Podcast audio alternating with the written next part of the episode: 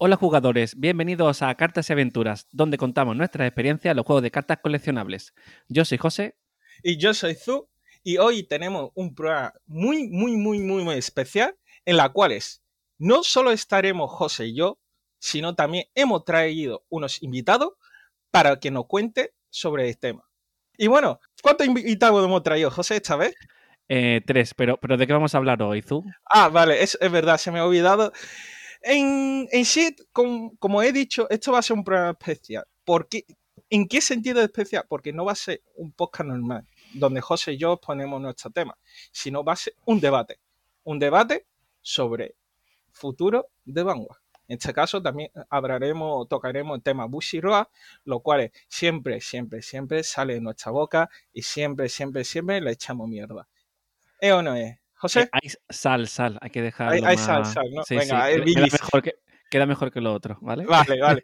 Y nada, vamos a empezar a la introducción de nuestros invitados. Para empezar, tenemos a un jugador de Málaga, un invitado, la cual ya ha venido varias veces aquí, que es Jesús. Hola Jesús. Hola, buenas. Y luego tenemos a otro invitado, la cual también ha venido en otras ocasiones para participar en el podcast con nosotros, que es Jaime, juez de Vanguard y también podcaster de Van Café. Hola Jaime. Hola chicos, un placer volver a estar aquí. Gracias a ti por venir.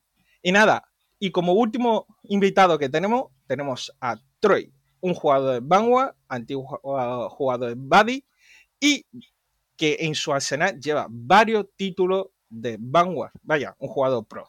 Hola, Jaime. Digo, perdón, Troy, me he liado yo. Hola, muy buenas. es que tengo los nombres aquí apuntados. bueno, bueno, ya, ya está, chicos. Ya podemos empezar un poco sobre lo que vamos a hablar. Y nada, José, tú aquí vas a debatir también. Yo, como moderador. Yo, como eh, siempre, estoy en los podcasts y hablo, pues quizás esta vez protagonismo debería dejárselo a, a nuestros invitados. Sabes que no. Lo voy a intentar. Sabes que no. Bueno, eh, vamos a empezar ya. Eh, el tema de hoy, como ya hemos ya introducido, es sobre futuro. Vanguard. ¿Por qué este tema y por qué mm, hay debate? Entonces, dime, José. El, no es el futuro de Vanguard como, como, como tal, sino el rumbo que está tomando Vanguard y cómo Bushiroa está llevando Vanguard y tal no es sobre eh, las cartas en sí, vamos a hablar, sino más bien de, de, todo lo que está alrededor. Exacto, sí, un poco así. Efectivamente. Y nada, vamos a empezar un poco. Eh, gestión de Bushi en el tema de su TCG. Y en este caso nos centraremos en Vanguard. ¿Quién quiere empezar? La primera bala, ¿quién la dispara? Vale, aquí va Troy. Venga, Troy. puedo yo, ¿eh? Troy, adelante. Venga, dispara. Estamos aquí el problema aquí, yo veo, el problema aquí es cómo llevan el tema de las cartas de brillo. Eh, y cómo año a año, al menos a mí me da la sensación de que van recortando eh, lo que gastan en el juego, en la producción del juego físico, e intentan conseguir más ganancias. Eh, sobre todo aquí en el internacional se hace bastante patente porque cada X tiempo no suben el precio. Eh, pero ahí en Japón también hay algunas cosas, como últimamente el hecho de que el trial deck no tenga triple R, sean doble Rs. Después de aquí, en el formato internacional, directamente nos quitan la mayoría de cosas extras que ponen en el deck y que hacen que sean interesantes, pero después también con el tema de lo último, que es sacar las SP, sacar las dolos de los sobres y sustituirlas por dos frame rare, que no dejan de ser dos doble R's con un marquito alrededor y sin la caja de texto. Pero no dejan de ser dos holos, por decir de alguna forma. Y las frame rare, aunque le hayan puesto un brillo más interesante, pues la verdad es que mm, dos por, uh, por case es un poco un insulto, considero yo. aquí estaría. Aquí tu, tu queja es sobre el tipo de foil o sobre el ratio o las dos cosas. Yo creo que son las dos cosas, ¿eh? Son de las dos cosas. Yo, yo sí, lo sí, te he entendido, no te preocupes. Por cierto, a mí la, la, Flame Ray no me gustan porque hacen que la carta sea menos fular. No, sí, personal, ¿vale? Vale, vale. Espérate, eh, Jaime, por favor. Vale, aquí voy a, a contestar yo a esto. Venga. Eh, la, mm, o sea, el argumento que, que pones es bastante acertado. Sí, han cambiado, han bajado el precio del bling. Pero yo voy a ponerlo desde el otro punto de vista.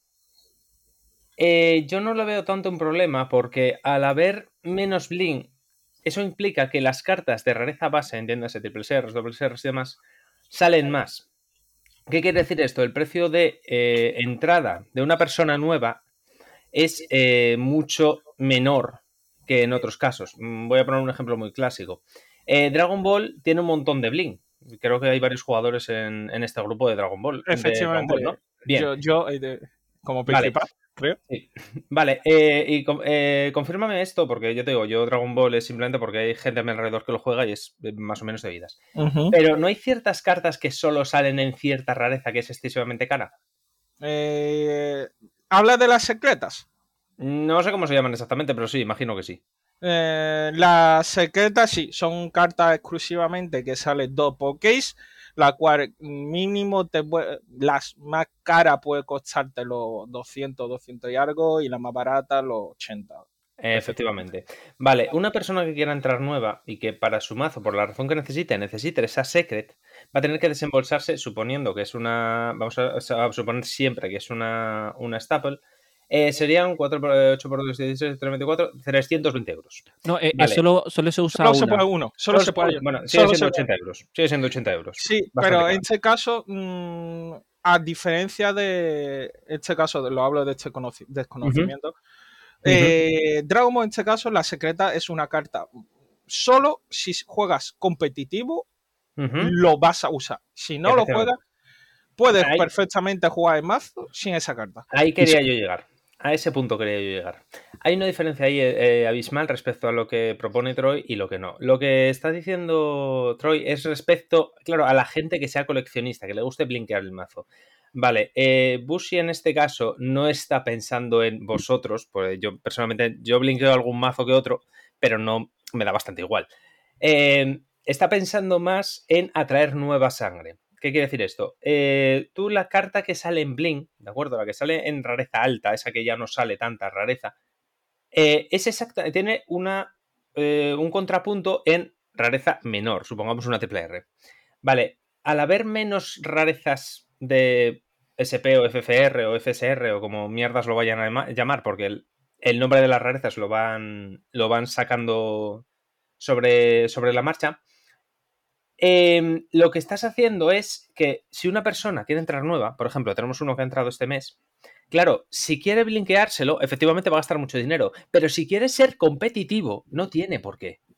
Vale, aquí, para quien no sepa, ¿qué es brinque? Brinquear es. eh, hacer el mazo más brillante posible. Jugar la- el mazo con la realeza alta, si no me equivoco, ¿no? Exactamente, sí. Es, eh, o sea, una carta que tienes una rareza, supongamos triple R, que es una rareza normal y corriente, ¿vale?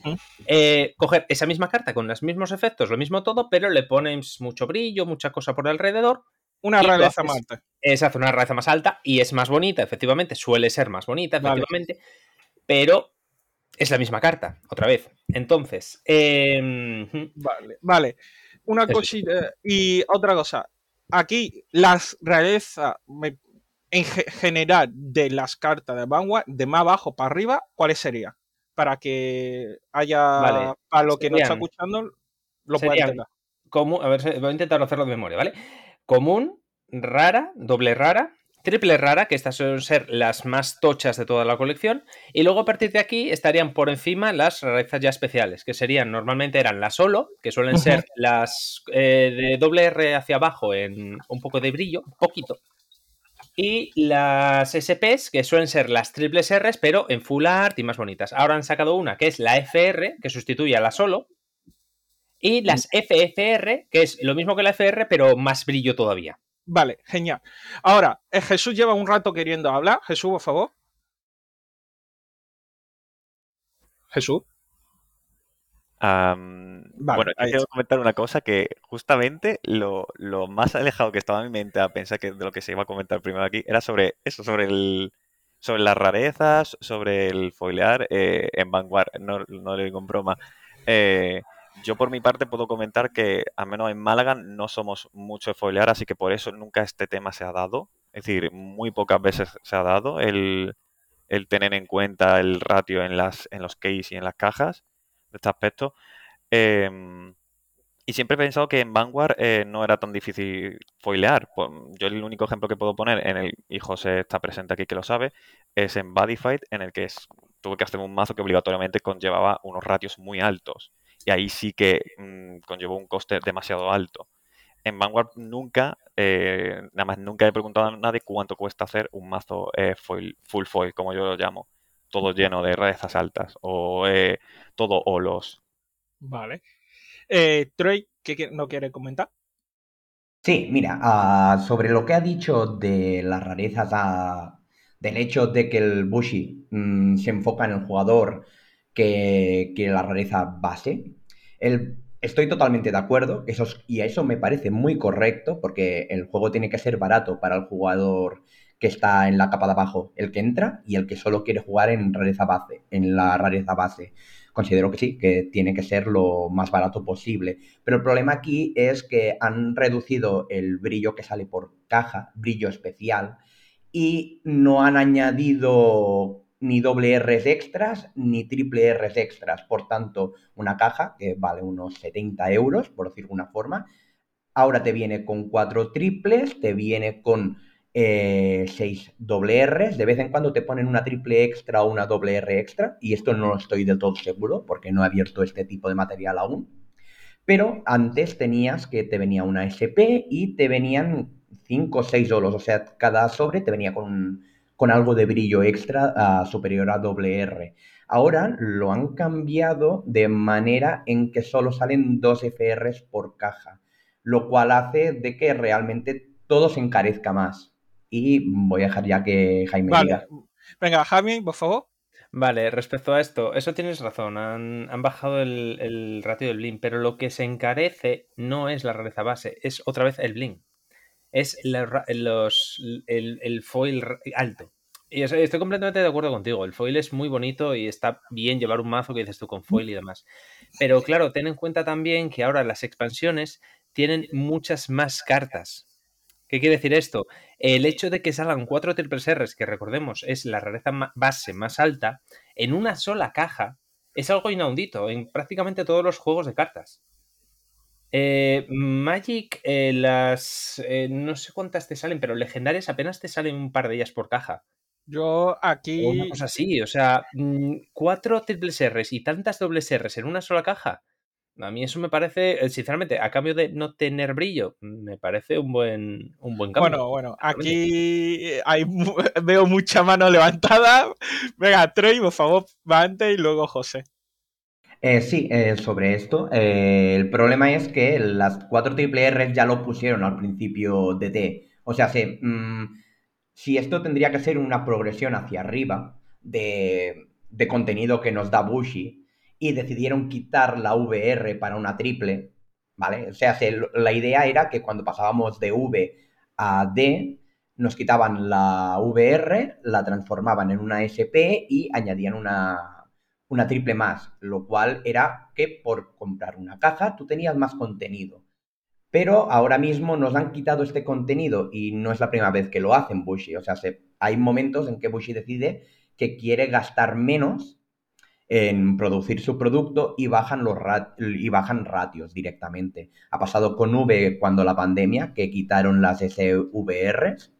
Y bueno, eh, me parece una mala decisión porque, claro, eh, al menos aquí en Europa, comprar una caja es caro. Y si te compras una caja y te tocan cuatro triples, mm, eso tiene que dar para ses- 70 euros. Y Vale, eso hace que la triple en sí sea más cara. vale. Eh, José. José. José iba a decir. Perdona, que es que estaba muteado. Eh, Vale, el vale. juego donde yo creo que mejor ratio tiene, ¿vale? Es para mí Gate Ruler, que más o menos eh, en una caja eh, tienes una, lo que sería una 20 triple R, ¿vale? En, tra- en traducción de la rareza. Eso quiere decir que es un juego que básicamente con tres cajas tienes places de todo el juego. ¿vale? Eh, Pero aquí voy a hacer un inciso a lo, lo- que lo- acaba lo de di- decir José. lo digo porque eh, ha dicho Jaime que es Vanguard es el que juego que más rarezas Sí, tiene, ¿no? pero es que aquí yo voy a participar un poco en, en respecto a esto.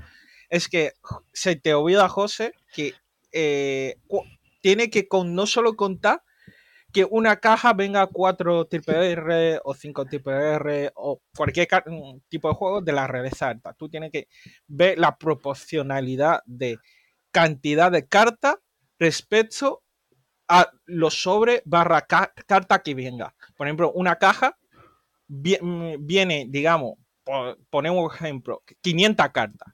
Y de las 500, pues mm, 10 son tipo R o la rareza alta básica. Pues entonces, eh, pues es Bueno, 10 entre 500. No, no- no pasa nada. Bueno, eh, el case de Vanguard son 20 cajas y el de Gerule son 6, ¿vale? También eh, hay una A diferencia. ver, ve, ahí Y- tiene que... el, el case de Gerule es, eso, la caja de Gerule son 130, 140 y el Vanguard son 60. ¿vale? Es que ahí tiene que ver la diferencia. Pe- Pero, creo que sigue teniendo mejor proporción. Pero bueno, bueno, bueno, Eh, de todas maneras, creo que en este tema de la rareza, creo que ya llevamos bastante tiempo. Si queréis dar un último apunte. no, no, y- no. y no. pasamos Eh, eh, siguiente. Troy, Troy, Troy quería decir algo más. A ver, lo Por que eso- no, no, ya estaba, ya estaba. Me había dejado la mano. Ah, vale, vale, Ah, vale. vale. Lo digo porque hay muchos temas que hablar y ya llevamos 15 minutos con esto. Por José, cierto, José, eh, esto es un debate donde esta gente Sí. tiene que echar sal. Ya. Y yo todavía no estoy escuchando sal. Está siendo muy pacífico. Vale. Este Eh, tema- una cosa, este tema no tengo ni idea yo de este tema. Eh, a me importa esa parte de Vanguard. quiero dejar un apunte de qué día soy por si mañana eh, Bushero hace algo bien y no lo estamos diciendo o hace algo mal y no lo hemos dicho, ¿vale? Hoy es 28 de agosto, ¿vale?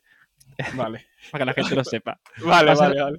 Vamos a pasar al siguiente tema. Venga, eh, siguiente tema, la cual tengo apuntado aquí, sería eh, soporte de arquetipos. ¿Qué- ¿Qué, cómo, ¿Qué opináis sobre los soportes que está dando a los diferentes arquetipos de, en este caso, Vanguard? ¿Alguna opinión? No, Y- no sé si aquí hay polémica o no, o realmente la gente está contenta. No sé, yo, Si- lo he si- apuntado. sino, que, sino que ellos digan de los ah, mira, mira, sí hay. Troy, por favor. Sí, o sea, se- creo que en este caso eh, estoy bastante contento como lo está haciendo Bushi.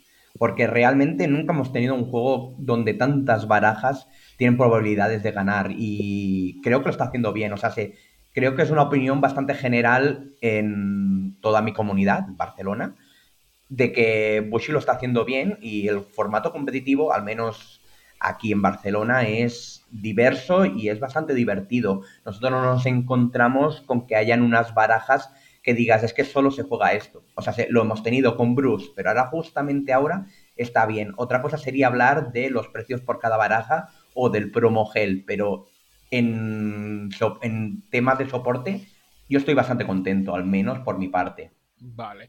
Eh, Jesús. Em, yo aquí tengo que decir que estoy con Troy, es decir, ahora mismo es el momento en el que el juego es más asequible porque todos los mazos tienen probabilidades de ganar, o es verdad que hay otros que no tantos que no funcionan tan bien como otros, pero ahora mismo en un buen momento hay muchos mazos que funcionan. Aquí en Málaga noto que es que mm, cambia el top 1 a veces, es decir, el mazo que gana mm, cambia muy rápido. Eh, en temas de soportes, el cómo añaden los efectos a ciertos mazos y cómo algo, eso me gusta. Eh, ahora, el por mala suerte, que es algo que pues, antes ya hemos comentado, eh, que el- a mí lo que me mosquea en la parte de da- dar soportes son las fechas de salida de las propias cajas, que seguramente hablará Troy o Jaime de esto. eh, a mí esa es la parte que me mosquea, porque entre llega un momento en que entre una PT y la siguiente han pasado cuatro o cinco meses en algunos Vale, casos. vale. Pero eso ya eso es otro tema. Ya, pero yo le añado al mismo bote. Venga, va. Jaime, por favor. A ver, yo en mi caso, en respecto al apoyo y demás, considero que es lo más equilibrado que ha estado este juego en, en años. Eh, tanto es así que realmente en- aquí en Asturias no se repite un solo mazo. El tema es que, bueno, a ver, siempre puedes sacar el, rollo de que, ay, pero es que mi arquetipo nunca recibe apoyo. Bueno, a ver, alguien siempre se queda atrás. O sea, yo antes era un jugador de Gridon y todos sabemos cómo recibe el apoyo de Gridon. Em, el caso es que respecto a lo que dice Jesús de, em, de lo de las expansiones y demás, eso tiene más que ver con el tema de la distribución que con el propio Bushy Road. Las cartas en sí, mm, por regla general, suelen estar impresas y todo lo demás. Es el distribuidor el que tiene problemas. Siempre. Vale, vale. vale. Eh, de momento um, está siendo muy pacífico, todo el mundo tiene la misma opinión. Saca el bueno, tema de premium, ya verás. Sí, sí. sí. Eh, eh, José, por favor. Bueno, yo creo que hay demasiado. Están sacando Lightline como churros, eh, que algunas, co- una entre ellas a veces se parecen, a mi parecer, eh, sobre todo viendo el último de Lyrical. Y me preocupa que a futuro eh, no se pondrá soporte a todo. eh, pobrecito Eugene, por ejemplo.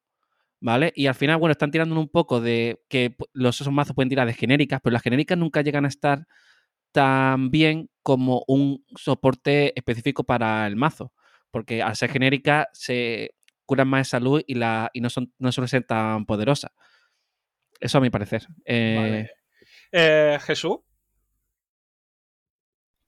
Pues eh, también en tema de arquetipos, eh, a ver, es que también las preguntas que hace, la pregunta que has hecho tú no es la correcta en sí. Vale, vale. Eh, Si no es es, una, es correcta, una muy directa, es muy Vale, directa. vale. Yo, luego voy a hacer otra. Ahora y si no, algo. vosotros, cuando termine mis preguntas, vosotros sacáis cosas y, y quiero ver sangre, digo fuego, digo sal, lo que sea.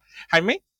Eh, Bueno, espera un momento, Zu, que iba a Ah, hablar. per- perdón, perdón, perdón. Pensaba que me iba a decir solo eso. Eh, algo que sí, eh, es verdad que al comienzo de, de esta era, es decir, la era Overdress, sí que me gustaban las mecánicas que estaba introduciendo, pero en la actualidad muchas de ellas sí que me han parecido más aburridas, independientemente de que sea meta, em, cómo funcionan los torneos y tal. Sí que hay muchas mecánicas que me han parecido ya muy aburridas. No sé qué, qué tienen que decir sobre ese tema Jamie o Trey o... Vale, vale.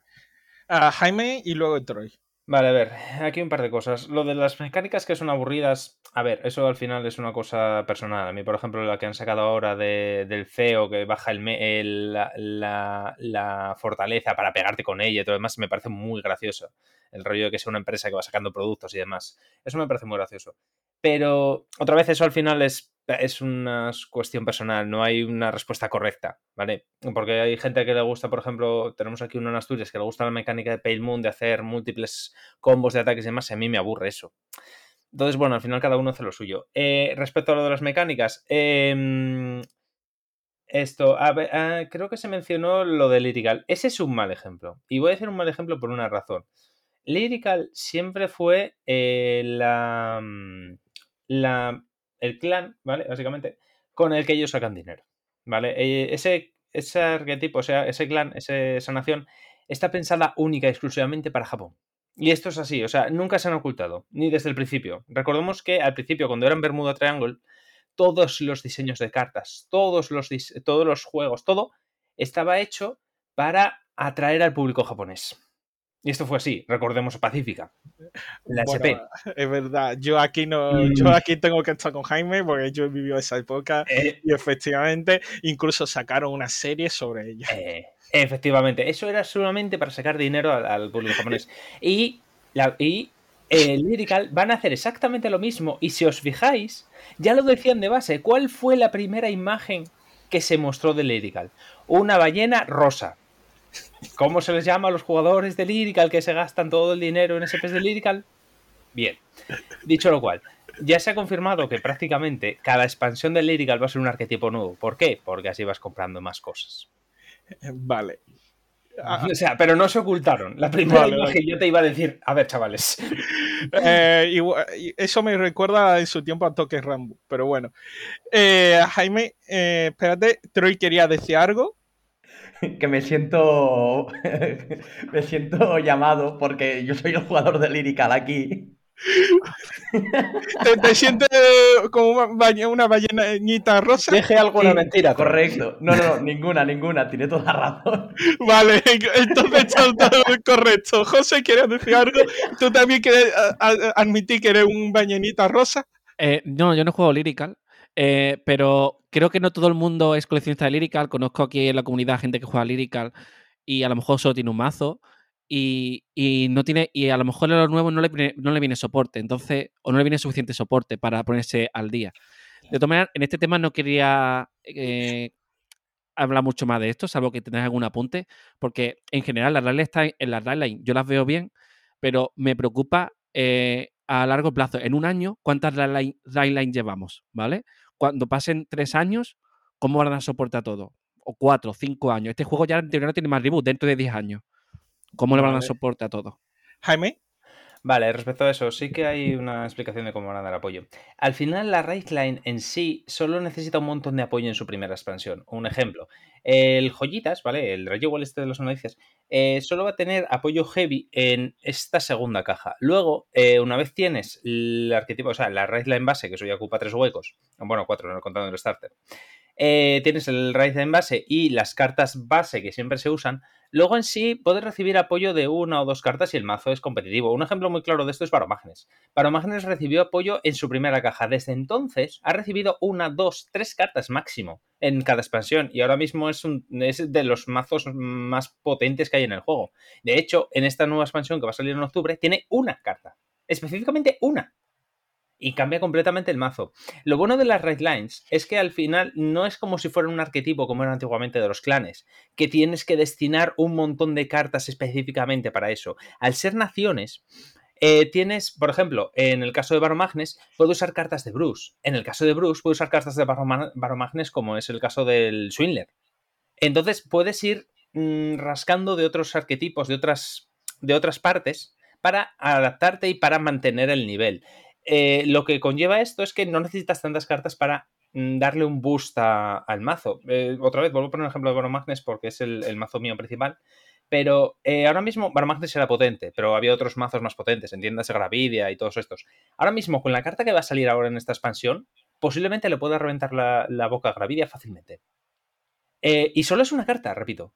Entonces, eh, que a lo mejor Baromagnes en la siguiente expansión, en la, no sé si es la 6 o 7, no sé, la que sale ahora en, noviembre y diciembre, que a lo mejor no recibe apoyo. Bueno, pero a lo mejor puede rascar alguna de, de o puede usar alguna de, yo que sé, de Gridon o de, de lo que sea. Entonces, al final, este sistema que tienen a largo plazo es el mejor, porque no tienen que hacer como antes, dar un montón de apoyo específico. Tienen que dar apoyo a lo mejor de una o dos cartas específico y luego puedes ir rascando del otro arquetipo. Vale. Eh, Jesús. Estás muteado, Jesús. Jesús, por favor. ¡Vive! ¿Eres ¡Vive! tímido, Jesús? Puedes hablar, He ¿eh? dejado sin Bueno, palabras. eh, Sí, sí, totalmente. La, la ha dejado sin palabras totalmente. Eh, que no podía. eh, un Ahí está. Em, doy fe a lo que dice Jaime, que ahora es el que mm, em, han planteado el mejor sistema eh, en Overdress y es que el ejemplo perfecto es, es Baromane. Yo en la BT1 eh, y en BT2 yo decía, mm, Baromane eh, lo recomendaba montar porque era un mazo muy barato eh, y en aquel entonces pegaba fuerte, pero tampoco tú dijeras, esto no puede llegar muy lejos. Y ya actualmente es que tú ves Baromanes y es un pedazo de mazo. Eh, y yo siempre miro y espero que sigan ese mismo sistema con la gran mayoría de, de Raidline que, que existen actualmente en, en Vanguard. Porque es que si siguen así, sí que Vanguard tiene un futuro más prometedor que nunca. Vale, vale. Aquí José también quiere comentar algo. una última cosa y creo que deberíamos dejar ya. Sí, sí, tema. pero José, por Eh, favor. Tú aquí eres participante del debate. Sí, Tú, sí. eh, creo, creo que sí es verdad que lo que comentáis de Baromagnes es cierto. También el, el- el ejemplo de Baromagnes es muy fácil porque es un mazo que ya era muy bueno. Eh, poner el mismo ejemplo que Eugene, si podéis. ¿Vale? Pero creo que eh, aunque la mecánica base sea muy buena, eh, espero, esto no, lo podemos saber ahora mismo porque tienen que pasar los años, eh, que esa mecánica base la vayan actualizando realmente, porque aunque vayan- tú vayas cogiendo soporte de otras cosas, si la mecánica base, el, el core de tu mazo, no lo actualiza con respecto a lo nuevo que vayan sacando, pues a lo mejor se puede quedar atrás. De todas maneras, esto el tiempo lo dirá todo. Vale. Como base es verdad que está bien, en la, en la teoría se sostiene. Espero que Bushiroa lo siga manteniendo así y, y todos los mazos puedan ser más o menos interesantes a futuro. Vale, en este caso, eh, con, con esta, lo de soporte a arquetipo, parece ser que todo el mundo coincidimos en que lo está haciendo bien. Así Ahora las promos, las promos. Sí, sí, eh, eso es- sería lo siguiente. Bueno, aquí termina el tema de soporte arquetipo y yo espero que el siguiente tema haya más sangre, que es distribución de promo y tipos de promos. ¿Alguno quiere comentar algo al respecto? Vaya, ya tenemos mano. Treo, Troy, por favor. A ver, eh, sobre el tema de las promos, creo que el problema más principal es el hecho de que pongan cartas muy buenas como promocionales. Eh, está pasando últimamente que todo lo que sacan promo es muy bueno y luego pensamos, hostia, ¿cómo lo vamos a conseguir nosotros esto? Y cuando nos llegue, ¿cuánto tendremos que pagar? Hay cartas que creo que no deberían de ser nunca promos y que las promos deberían de ser, mm, por ejemplo, eh, versiones alternativas de cartas ya existentes. Creo que las promos no deberían de ser cartas jugables. Porque aunque sí que es verdad que en Japón consiguen que muchísima gente vaya a farmear las promos, eh, la verdad es que aquí nos putean una, una barbaridad, porque no todo el mundo tiene acceso a un sistema de torneos como el japonés. Vale. Eh, José. Yo estoy totalmente de acuerdo con Troy. De hecho, la solución que él pone para mí es la mejor que pueda haber. Eh, de hecho, con Wixo y Gate Ruler pasa eso. siempre son diseños alternativos. Y yo creo que incluso el diseño alternativo atrae a la gente, porque son versiones normalmente, por lo que según arte alternativo, eh, más fular o lo que sea, y eso va a traer la gente, la gente igualmente, pero quien no pueda ir por lo que sea, o en su ciudad no tenga eh, torneo oficial o lo que sea, pues realmente puede tener su mazo completo, porque si no, luego nos pasa también lo que tú se acordará, eh, pasaba en Budify, eh, que al final pasa lo mismo que en Manguard, cuando hay una promo buena, pues disparan los precios, ¿no? Sí. Y esto con Manguard ya lo hemos visto. Luego sí es verdad que ese tipo de promo han tenido reprint, ¿no? Pero mientras, pues es un poco, un poco promogel, ¿no? Como ha dicho ante Troy. Aquí quiero comentar también, José y yo tenemos un podcast antiguo hablando sobre promo. Tenemos un episodio hablando sobre eso. Y para quien le interese puede ir ahí y escucharlo y, y sabrá mi opinión respecto a eso. Y bueno, eh, Jaime y luego Jesús. Vale, aquí yo voy a decir algo que la gente tiende a olvidar. Y de hecho yo lo menciono mucho en, nuestro podcast, eh, cuando sale este tipo de temas y demás, que hay una cosa que la gente olvida y que nunca tienen en cuenta, que es que Bushy Road no es una empresa internacional como puede ser Wizards of the Coast o, mm, qué digo yo, Bandai, que tiene pensado internacionalmente y vende y hace sus estrategias internacionalmente. Es una empresa japonesa ¿Qué vende internacionalmente? Hay una diferencia ahí abismal, porque si es una empresa japonesa, solo se preocupa de Japón, solo se preocupa de los jugadores japoneses. Sé que esto suena mal y es una puta mierda, yo lo admito, pero es eso, o sea, ellos van a hacer lo que sea bueno para los jugadores japoneses y luego lo que sobre, para afuera. En este caso, ¿qué ocurre? Los jugadores japoneses tienen la costumbre o existe la tradición o lo que coño lo quieras llamar, eh, de hacer las promos buenas y que vayas a tiendas, porque total, jaja, en Japón hay torneos por todas partes, y dice, oye, que estas promos las sacamos fuera. Sí, lanzárselas por ahí, si consiguen conseguirlas, pues cojonudo, y si no, que se jodan. Vale, eh, Jesús. Me acaba de quitar. Es que iba a decir, es que iba a hablar sobre eso. Es claro, a ver, aquí tenemos que tener. Yo soy de los primeros que sufrí un caso fuerte con una promo de Mission Paul, que si eso lo cuento ahora después. Pero claro, hay que tener en cuenta que es eh, que una empresa japonesa. Y lo que ha dicho él, en Japón, en un día, una vez le pregunté a alguien que fue, y dice, en un día hacen como, por poca broma, hay como 10 torneos en una misma ciudad o algo así, de cifra de, termina un torneo, pues yo te puedo ir a otro. Es decir, unas locuras, y claro, si por cada torneo dan un puño de promos, pues en un día, con mucha suerte, consigue el playset de la promo que tú te buscas. Claro, aquí no se va a dar ese caso, aquí en el resto del mundo no. Eh, y eso, y más los ratios de las sobre, que si te toca en ese sobre las promos, pues ocurren cosas como ocurría con Dimension Poly, con una promo que se llama Twin Order o Twin Saber, que la gente la vendía a 30 pavos la copia. Y no hacía que el mazo fuese ni tier 0, ni tier 1, ni, ni el mejor mazo. Y, y, básicamente eso hizo que, por ejemplo, yo no quisiese ni comprarla, ni tenerla. Hicieron reprints y después, pero en ese momento ni quería ni buscarla por el precio. Pero hay que tener en cuenta eso, que es una empresa japonesa que piensa en Japón la gran mayoría de veces. Vale, Troy. Sí, eh, sobre este tema, eh, no es la primera vez que Bushi ha puesto muchas promos dentro de los sobres, al menos lo hacía al inicio, durante el primer año del formato inglés. En BT6 y BT7 teníamos las promos dentro del sobre. Eran promos de mierda en ese entonces, pero realmente a ellos no les cuesta nada sacar esas promos y ponerlas dentro de los sobres, porque además quizás, pues mira, eh, conseguimos que la gente vaya a comprar ese sobre para conseguir esa promo. O sea, se, realmente pueden hacerlo. O sea, se, no digo que no puedan haber ese tipo de promos, porque existen los sobres y hay otras maneras, pero creo que hay mucha promo que podrían añadir en las versiones inglesas del sobre. Pero creo que aquí Bushi simplemente es vago y no quiere dedicarle recursos al juego más allá de traducirlo y ponerlo. Y creo que los errores que están haciendo últimamente de impresión, de cagadas de textos y de cagadas de poner eh, malos diseños, mm, lo dejan ver. Vale. Eh, José. Eh, creo que aunque la empresa diga que es de verdad que mm, al final se basa en Japón, es vende internacionalmente, es una es una empresa internacional y no me vale de excusa eh, que diga que es que eh, pues nos lleguen como nos lleguen. Una solución que dice, por ejemplo, es la que dice Troy, que venga dentro de las cajas. Eh, yo, eh, ok, tiene un motivo, le damos igual, ¿vale? Ese es el motivo, ¿no? Pues eso no me vale. Como, no sé si me entendéis, ¿vale? Pero que no me parece una excusa válida eso. O, si quieres que Jaime me responda y, y a ver qué me dice. Venga, Jaime. A ver, no es una, no es una excusa, es una realidad esa diferencia. A ver, eh, Busy Road, la razón por la que no de las promos, y te voy a decir la misma respuesta que posiblemente diría Busy Road si no tuviera eh, marketing de fondo, sería cállate estúpido gaijin. Eh, los japoneses nunca fueron conocidos precisamente por ser muy abiertos a nivel internacional. El ejemplo es ahora que después de que ha pasado toda la pandemia y todo lo demás, siguen con las fronteras cerradas. Bien, dicho lo cual, eh, no es una excusa, no, no lo es, pero el tema es que seguimos comprándolo. A ver, al final, esto se reduce a lo siguiente.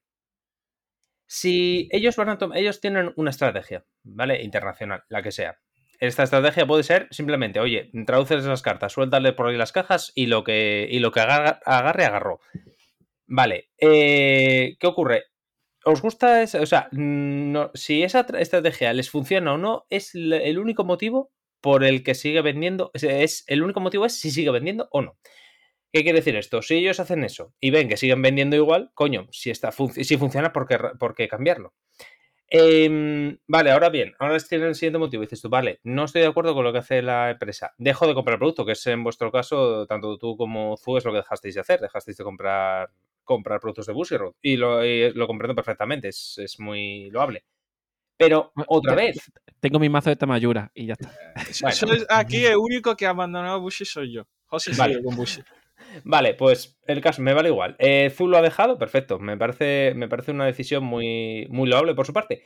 Pero otra vez, es que si te pones a mirar, si te pones a comparar con el resto de las empresas, todas hacen tres cuartos de lo mismo. Konami literalmente caga pa' Yugi. Y, no creo que nadie me pueda defender a estas alturas de cómo está el juego, de que realmente le importa el juego. Eh, Wizards of the Coast está exprimiendo todo lo que puede exprimir eh, Magic y, y Dungeons and Dragons. Y otra, y otra vez, todos los jugadores de, de esos dos formatos me lo pueden confirmar, porque ahora mismo, de hecho, eh, no sé si han puesto que las expansiones de Magic salen. No, eran las de Digimon. Eh, Bandai, tres cuartos de lo mismo. Bandai es infamemente conocido por sacar un juego, darle apoyo dos años, pasar al siguiente, y así.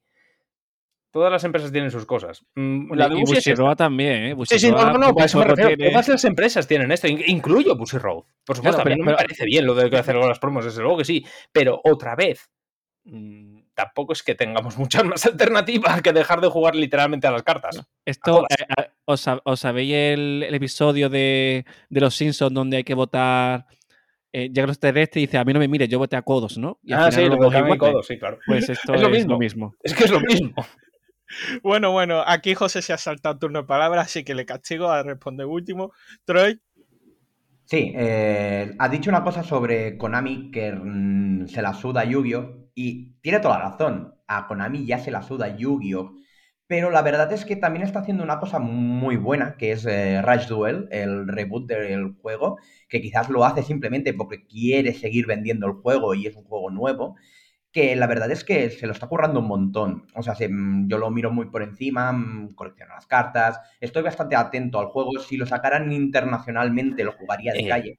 Y la verdad es que lo está haciendo increíblemente bien. Sé que no tiene nada que ver con el tema, No, no, no. Déjame pero eh, sí. Sí, un solo apunte muy rápido. venga, Tú venga, mismo yo lo lo has dejo. dicho. Un solo apunte muy, muy rápido. Tú mismo lo has dicho. No lo sacan internacionalmente. Lo han hecho para Japón. Están en la misma situación que Busero. Bueno, bueno. Troy, No ¿quieres lo añadir sacan algo más? internacional. ¿Quieres añadir algo más?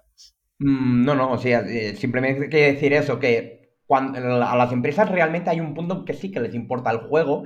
Otra cosa es que no les importe el juego a nivel de internacional, que creo que aquí estamos todo el mundo de acuerdo de que parren para su casa y, bueno, eh, me da la sensación de que hubo una época en que realmente a Bushiroad sí le importó el mercado internacional, que él fue el primer año del formato inglés, pero sí, la verdad es que no le importa nada ahora el formato internacional. Ah, Les sí, ponen marketing y porque saben que venden, hacen un poco el paripé, eh, un poco de...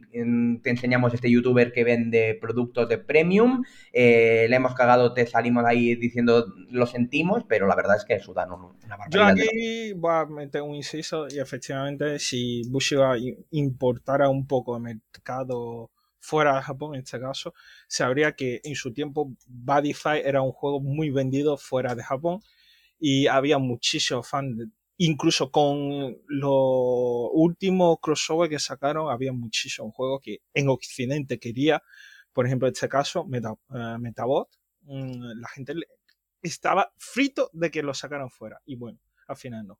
Eh, Jesús, ¿tú qué querías decir? Eh, un poco volviendo al tema de las promos, que hace tiempo eh, entre nuestros grupos, pues eh, siempre este tema, lo típico, sale, emerge de nuevo y hay que hablarlo.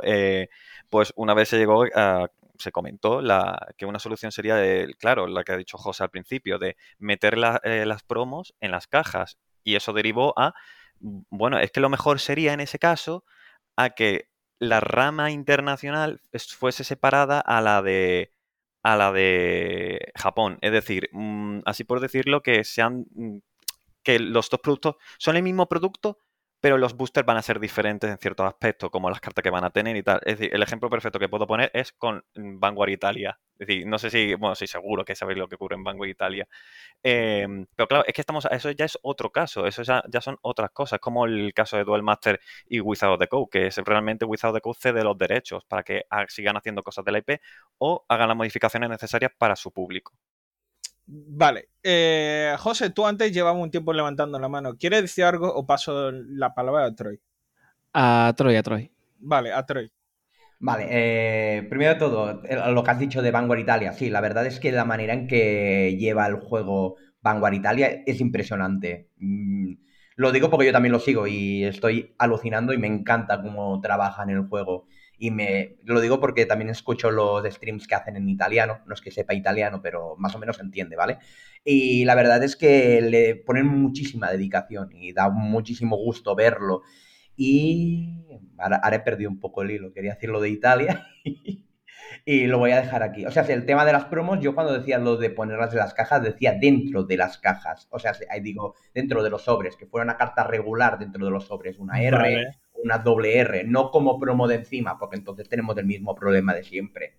vale. Y Aquí. ah, una última cosa que no me he Ah, acordado. vale, vale. Eh, Bushi ya lo hizo de hacer versiones inglesas sobre lo que han dicho antes. Eh, las versiones de, de BT16 y BT17, cuando la época de Legion, se comieron varios, se comieron el sobre del Movie Booster y lo pusieron dentro de esas dos expansiones. Es verdad que lo hicieron porque querían solucionar un problema muy grave, que era que tenían un año de diferencia entre el formato japonés y el formato inglés, pero la verdad es que los dos productos eran más que capaces, eran una pasada los dos productos. Eso no lo sabía. Es decir, esa, esa cosa justamente no lo sabía que ocurrió. Sí, de- pues sí, sí. Simplemente querían, eh, querían llegar G, porque la gente estaba con G a tope, Legion no le salió bien en Japón, por lo que tengo entendido, y decidieron pegar todos los sobres en 3-4 meses para empezar G y que tuviéramos la diferencia que hay ahora mismo entre sobres. Guay, guay, guay. Bueno, aquí voy a decir un poco sobre el programa. En este caso, yo como jugador de Dragon Ball, en este caso de Bandai. eh, Bandai hace lo mismo con, con la promo. Mete promos súper buenas en. Bueno, mete cartas súper buenas en promocionales. Pero, pero, eso fue hace cosas de, digamos, tres expansiones o cuatro. Las últimas expansiones te puedo ase- asegurar que las promos son una basura. Pero a tal grado que mucha gente no le agrada. Pero a otros jugadores sí. En este caso, yo como jugador va- medio competitivo, me gusta porque son promos que da apoyo a mazos antiguos, antiguo que ya prácticamente no se juega, o da apoyo a X mazo para que funcione un poquito no mejor. No que lo hace roto, sino que da un apoyo. Y bueno, Jaime, ¿qué quiere decir? Eh, sí, a ver, bueno, yo estoy más que nada por terminar, porque es que hablando de esto que estás diciendo tú Bandai, me estás recordando algo que, que hablando con, con Rodrigo de Onlycars, eh, algo que me. que él también, como lleva muchísimos años en esto de los TCGs, mucho más que nosotros, de hecho, eh, que vio el patrón. Que es que como en diciembre posiblemente vengan vacas flacas, o sea, vengan jodidas, vengan las cartas jodidas, no me refiero a las nuestras, sino a las cartas a nivel a nivel de vida. Eh, lo que están haciendo las compañías de TCGs y demás es intentar exprimir todo lo que puedan, el dinero que puedan, para aguantar el invierno que se viene. Eh, esto, si os fijáis, tiene bastante sentido con respecto a lo que están tomando, o sea, las, decisiones que está tomando tanto Bandai, acelerando la salida de One Piece, eh, como, mm, como mm, Wizards, acelerando también las expansiones de Magic, como Bushy Road, otra vez, con todo esto que están sacando y todas las demás compañías, y Konami lo mismo, están intentando esta es la teoría, ¿vale? Es una teoría. No tengo ninguna prueba para tal, pero cuadra demasiado bien. No, tiene prueba, pero tampoco tiene dudas. Exactamente, sí. Eh, están intentando sacar todo el dinero que puedan porque están viendo que a lo mejor en invierno, en primavera o algo así, va a haber otro problema aparte, el que sea. Puede ser que la guerra se empeore, puede ser que haya más problemas de distribución, que falte material, llámalo X. Eh, necesitan ese dinero para aguantar el tiempo que dure ese problema. Vale. Eh, Jesús quiere decir algo. Si tras Jesús, si alguien no quiere añadir, eh, algo más, pasamos al siguiente tema. Lo de Jaime. Em, sí, a ver, un muchas veces ese plan, esos movimientos lo hacen la empresa debido a eso, pero también hay que tener en cuenta por año fiscal. Es decir, por si hay un cierre de año fiscal y todo eso, pues eh, las actividades pues la, se apresuran en realizar en esto, sacar expansiones o no. también que hay muchas variaciones en eso, más que en, puede ocurrir algo en un futuro. Vale. Como veo que no hay que añadir nada más sobre el tema de distribución de promo y tipos de promo, pasamos al siguiente tema, que es la política de erratas barra baneos. ¿Qué opináis? ¿Algo que decir o nada? Jaime. A ver, voy a abrir yo esto. Eh, porque luego los demás van a hablar y entonces no voy a tener yo mucha oportunidad. Eh, en este caso concreto, esto fue una cagada a niveles que nunca se había visto y esto lo admito. Esto, fue, eh, esto sí que fue una cagada, no es de distribución, esto fue una cagada propiamente de Bushy. Eh, por la subcontrata que hiciera de la traducción. Porque esos errores, de esos errores, son putamente errores de haber usado el Google, Translate, el Google Translator para traducir las cartas. Porque son errores de Google. O sea, eso es de intentar ahorrar dinero. No sé si fue Busy Road o la empresa que subcontrató Busy Road. Mm, posiblemente sea esta segunda, porque no creo que sea Busy Road la propia que traduzca las cartas. Em, entonces, eh, en ese caso sí, fue una cagada monumental. Primero, por contratar a esa empresa. Segundo, eh, de QA por no comprobar lo que hizo esa empresa y ver que estuviera bien hecho. Porque, sinceramente, en el momento que alguien que supiera algo de inglés viera esas cartas, tiene que decir, espera un momento esto no me está cuadrando. Y tercero, por fallo de luego de, revisión de calidad por exactamente lo mismo. Porque una vez impresas las cartas, nadie se dio cuenta. Entonces, en plan de, fue un fallo en todos los frentes. Y ahí yo creo que es la parte donde dice Troy, de que fue que es, y es lo que decía yo al principio, que cagan para internacional. Vale. Y ese es el ejemplo perfecto. Vale. José, por favor, cuéntanos la historia de esto y luego le doy palabra a Troy, porque yo no lo sé. Ah, no tengo mucho que contar, simplemente que la última expansión de la V Clan Collection, que es el soporte para el formato V Premium, pues ha habido muchísimas ratas, no sé cuántas, a lo mejor 20 cartas o más, no, sé, no las he contado, he visto que era una lista enorme. Y ha habido muchísimas, eso ha sido hace nada, ¿vale? Eso ha sido hace un par de semanas, hace un mes, como mucho. Porque, según tengo entendido, que parece ser que los efectos estaban mal traducidos o algo, ¿no? Eh, Estaban mal traducidos los efectos, estaba mal puesta la gramática de los efectos, lo cual afecta a los efectos, estaban eh, mal puestos los nombres, estaban mal cortadas las cartas, estaban mal puestos los ratios. Vale, hecho. Troy, por favor. Bueno, yo vengo a poner más, más cizaña. O sea, se da la sensación de que a partir de julio alguien en Bushiroad ha decidido cambiar gente.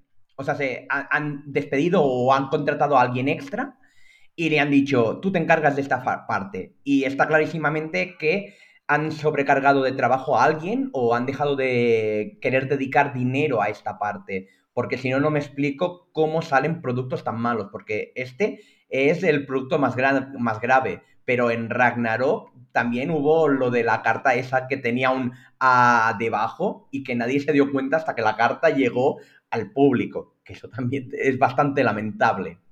Y el Mm. Gil sin escudo. A ver, Correcto. a ver, yo tengo ese Gil. Una cosa voy a decir. Sinceramente lo prefiero a que lo tenga escudo, porque el dibujo es precioso. Y con el foil queda genial. Vale, eh, Jesús. Eh, Solamente tengo que añadir una cosa. Eh, me enteré por el revuelo, por un efecto, un combo de efectos. Es decir, si utilizásemos ahora mismo las cartas que han sacado con todos esos errores, literalmente creo que había un combo en algún clan que te permitía coger cualquier carta del campo, no del campo, cualquier carta del juego o algo así. No, cualquier- no, no. era un- Cualquier carta, punto. De hecho, ¿no? la que dices. Es la- eh, una de, de Link Joker. Pues era- imagínate que Eh, la carta, te- técnicamente, si tú la juegas así, en plan de, vale, tengo que tirarme esta carta a la, a la mano. Eh, tú estás jugando Guru. No, sí, déjamelo. Plus. Sí, sí, sí, era algo así. Imaginaos lo absurdo del fallo que ha sido. Eh, veo este fallo bastante un poquito gordo, ¿no? Eh, a Afectaría a, la meta de- directamente y A al ver, literal. Eh, te digo, en el servidor de Discord de jueces, eh, cada día están saliendo cartas nuevas. En el sentido de con erratas. Tías. Algunas Ah. son pequeñas de, oye, se les ha olvidado este punto, que dices tú, bueno, vale. Pero hay otras que es que literalmente eh, es en plan de, no tiene nada que ver. Nada que ver. Eh, tengo que hacerme, para, para Bilbao, tengo que hacerme una lista con las cartas, para, para mirarlas rápido, con todas las cartas y su efecto real. Porque si no es imposible. Es imposible saber en algunos casos cuál es el efecto real. Hombre, lógicamente, si ves una carta y de- esa carta dice, coge cualquier carta que te apetezca vida y juégala, obviamente ese no es el efecto real. Eh, Pero claro, hay que hace falta ver cuál es el efecto real. Entonces, es, es ridículo. Tenemos un Excel que está eh, rodando por ahí en- entre los jueces, en el que vamos metiendo la- los errores que vamos encontrando y se los vamos pasando directamente a, a Busy Road. Estamos haciendo nosotros de QA. Me parece correcto. Eh, Jesús, por favor. Ostras, menos mal que has terminado en Cuba, porque eh, es decir, eh, voy a ahora voy a conectar con lo tuyo. Solamente tengo que decir una cosa, que una cosa, por favor, si veis a Jaime por mm, uno de los torneos regionales y tal, dadle apoyo. Es que no sabéis cuánto trabajo tiene que ser eh, un juez de Vanguard. Eh, ahora, eh, con lo de Cuba, es que es un fallo que yo veo a todo, al planteamiento de cómo seguramente tengan la parte de desarrollo de Vanguard. Y es que, a mi parecer, no hacen muchas pruebas. ¿Y por qué lo digo? Porque normalmente sí, eh, conozco gente, he podido preguntar a gente que se dedica a que, ha intentado sacar un juego de mesa o que ha sacado un juego de mesa en Europa, eh, de otras nacionalidades también he conocido. Y la pregunta que le hago siempre es, ¿cuántas veces has tenido que probar el juego? Y la cifra es una locura. Más de mil veces, muchas veces. Probando un juego, un juego de mesa. Y claro, yo esa, eh, esa mentalidad la llevo a, tío, ¿y cómo tienen que ser los TCGs?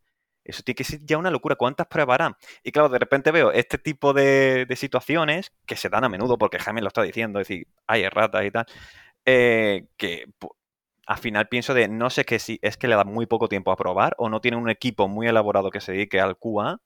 Eh, claro, no, no conozco, es decir, no formo parte de Busy Road, ni tampoco conozco a nadie que está metido trabajando para Busy Road.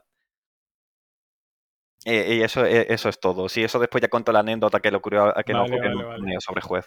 Vale, después de esto, ¿alguien quiere meter más cizaña, mm, leña a, fu- a fuego o paso al siguiente tema? Que creo que es lo que nos interesa a todos. Pasa al siguiente tema, pasa al siguiente tema. Venga, eh, siguiente tema. A ver, tendría, ten- tengo más temas, pero creo que esto es lo que más inter- os interesa, viendo el tiempo que, que- que llevamos. Fecha de Champions. Vale. Esto, ah, vosotros me habéis dicho, esto es un tema que tengo que decirlo sí o sí. Así que os lo dejo a vosotros. Es un eh, desastre. Vale, a, eh, a ver.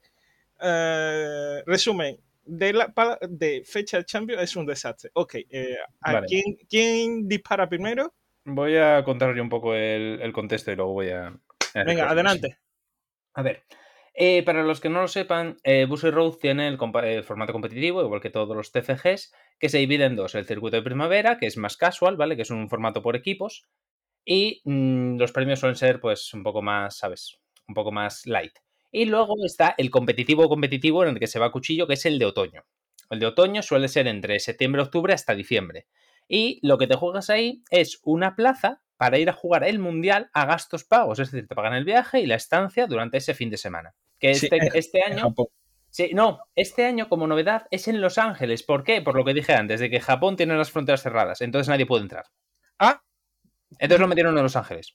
vale. A ver, a mí que me pague para ir a Los Ángeles me parece guay. Sí, a ver, quiero decir, es un. Es un, es un, es un viaje internacional que está guay, es decir, Los Ángeles sigue, sigue molando, ¿sabes? Sí, sí, sí, sí. El caso es el siguiente, vale, ¿qué ocurre? Aquí viene el, el problema, porque es además esto mm, va a decirlo. El problema es que en Bilbao, este año, en primavera, eh, tuvimos el, el primer torneo eh, en España desde hace muchísimos años, que fue en Bilbao, eh, en el que estuve ahí yo de juez y demás. Sí, y aquí José y. Jesús fueron. No sé si Troy estuvo allí. Creo que sí, ¿no, Troy?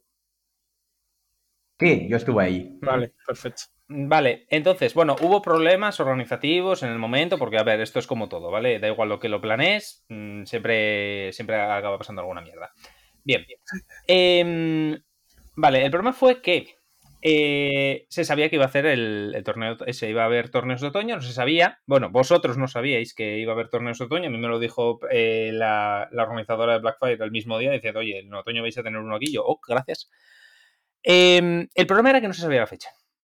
Vale. eh, en agosto, concretamente la semana pasada, si mal no recuerdo, salió la fecha. Y la fecha es el 25 y el 26 de septiembre. No sé si es esta fecha exacta. 25 No, ve- no, y 20. perdón, perdón. El 24 y el 25 de septiembre.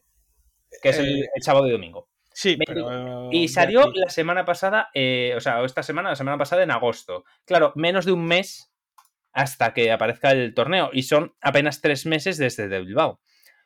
Eh, resultado, lógicamente, mm, por lo menos de España, eh, no va a haber mucha gente porque mm, está muy cerca y no hubo tiempo de organizarse.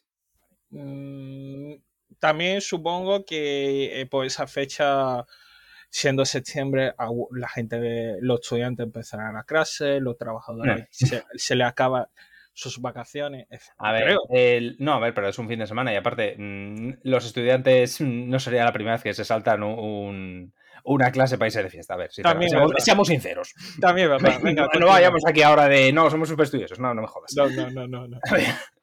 Entonces, eh, el problema es ese. Vale, eh, ahora voy a decir una cosa antes de, de dejar paso a, a mis contertulios, porque quiero oír su opinión. Esto, estoy muy interesado en ello.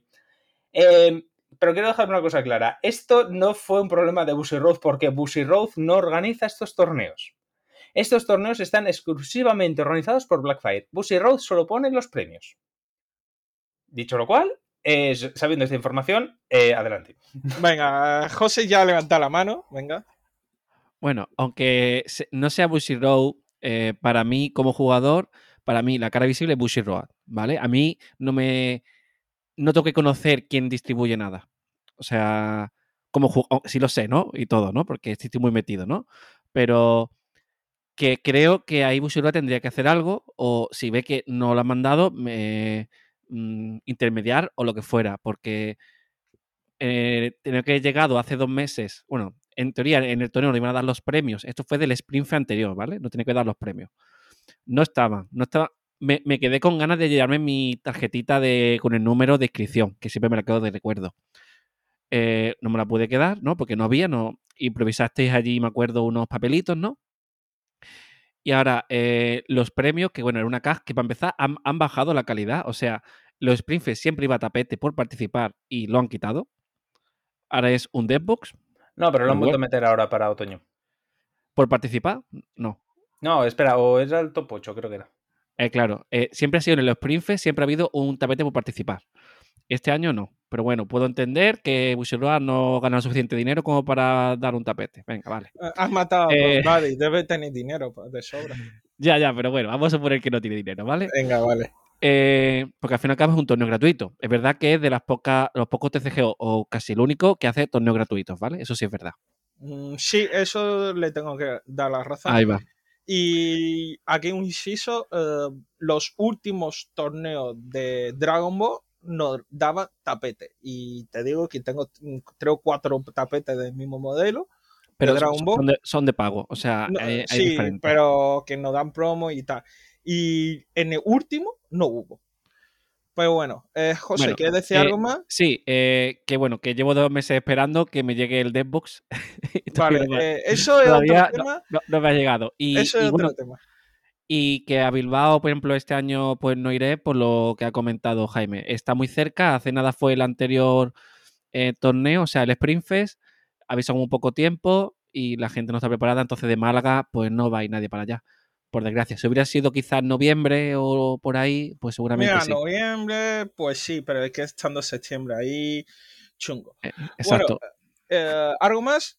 Venga, Jesús, te que, toca no a ti. se, que no se note que te estoy diciendo que. Sí, sí, Jesús. Sí, sí, Venga, venga, Jesús. Jesús. El, bueno, yo solamente es que es eso. eh, ha sido súper. eh, nos fijamos aquí que era en septiembre y la mayoría dijo que para septiembre no tengo tiempo ni para pedir vacaciones y los casos que trabajamos no da tiempo ya para pedir vacaciones o para que nos den los permisos o tal. Eh, la gente que está mm, estudiando carrera, instituto o tal, no van a tener tampoco, es decir, eh, van a tener que faltar directamente. Eh, sin preaviso, o algunos no porque van a tener que hacer entregas o exámenes o recuperaciones. Así que eso ha sido como una de. No se ha tenido, no sé, no se ha tenido que tener mucho en cuenta. Ahora, otro problema que yo le veo en la parte de eventos, que quiero aquí añadir, eh, es un caso que Zu y José y yo lo vimos en primera. eh, y es eh, en el evento que fuimos, el último Champions al que fuimos, pudimos ir, que fue Lisboa, solamente había un juez que era el, el organizador al mismo tiempo para unas cuantas personas. Eh, Mucha, ciento y- mucha. puedo decir 150 que puede que sean más. Ahora- mucha. Esta pregunta va para ti. ¿Cómo Busi así, eh, Blackfire organizaron el evento, pero Busi cómo administra el enviar jueces y organizadores? Es que no lo sé. Y cuando vi a ese tío solo, yo me dije, tío, tengo mucho pe- mucha pena por él porque sé que tiene que organizar algo que es casi imposible. Ajá. Eh, y ese Eh, tío sa- sale en los vídeos directos de Bushi en los torneos. Que lo sepáis. Eh, una preguntita, ¿ese tío llevaba camiseta de juez o no? A ver, O sea, ¿en qué año fue? ¿En qué año fue? Es que esto pasó. Fue- Ah, ah, cuando Bu- Buddy todavía Eh, vivía. eh, eh, es, el, es, el, es el juez jefe que estaba en Bilbao. Ah, ¿Vale? vale, el que lo hizo solo. Vale, entonces ya sé lo que pasó. Vale, a ver. eh, ahí originalmente iba a haber otro juez que era yo, pero hubo un problema. A ver, es que eso. A ver. Pero os manda, Eh, os manda ¿esa es una orden de Busi o viene de Blackfire? Esa es No, la no, no. Eso es de. A ver, ese es de Blackfire. A ver, me explico. Eh, tú el examen de juez eh, lo, lo administra Busi, ¿vale? Él, él pone las preguntas y todo lo demás. Que de hecho hubo hace poco el, el examen, que de hecho si queréis intentar ser jueces, estáis a tiempo de hacerlo. Em, el tema es que él organiza el examen y nombra a los jueces y todo lo demás. Vale, una vez hecho eso, ese contacto se pasa a Blackfire. Y es Blackfire porque es el organizador el que tiene que ponerse en contacto con los jueces y pedir jueces. Vale. Respecto a ese evento que pasaste tú, originalmente iba a estar yo ahí. ¿Qué ocurrió? Eh, justo ese fin de semana en Asturias, no sé si os acordáis, hubo tal de vendisca que estuvimos aislados cuatro días. Concretamente esos cuatro días. Buah, eso no lo sabía, no me acuerdo. Es que te, te hablo de este desconocimiento, pero, pero me acuerdo que cuando fuimos de Lisboa y encontramos a un único juez, pobrecito, pero pobrecito. Es que, es que originalmente iba a estar yo, pero el día antes, cuando salió la noticia de han cerrado absolutamente todos los puertos en Asturias, que es básicamente hemos, cer- hemos cerrado Asturias, nos hemos ais- autoaislado, eh, tuve que mandarle eh, un email al organizador de Blackfire eh, diciéndole, oye, mira, ha pasado esto, estoy literalmente aislado por la nieve. Le tuve que pasar incluso enlaces de el, el tiempo, todo lo demás, todas las noticias y demás, diciendo, no puedo ir. O sea, no es porque no quiera, es porque mm, si voy me estoy jugando la vida y no es plan, obviamente. Entonces, en ese caso específico, eh, fue culpa, o sea, no fue culpa mía, fue culpa del tiempo, obviamente, pero originalmente iba a estar yo ahí. Vale, menos mal que no estuviste. No, ya, ya. No, a ver, si hubiese estado, o sea, es lo normal, quiero decir, 150 personas, que haya dos jueces, fuimos 150 No, no, personas no, en no, no, ¿eh? no- no era por eso, pero bueno. Eh, Jesús, Eh, Bueno, de- iba a de- decir otra cosa que era, pero era para contestar la pregunta. Bueno, eh, que pero sí, sí, sí, que no fuiste porque entonces habéis tenido a Zu todo el rato al lado siendo pesado. cállate, cállate, Jesús, cállate, que eso es secreto de Estado, digo, es secreto nuestro.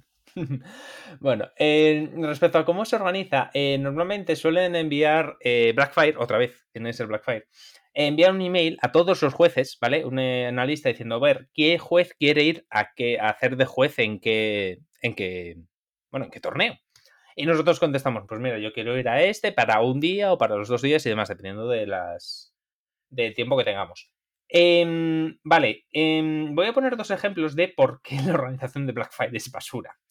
En ese caso concreto que mencionas tú, era fue simplemente, o sea, ese se había organizado bien porque se había confirmado con tiempo y todo lo demás, y fue simplemente, pues eso, cuestión de, clima, no se podía, no se podía controlar.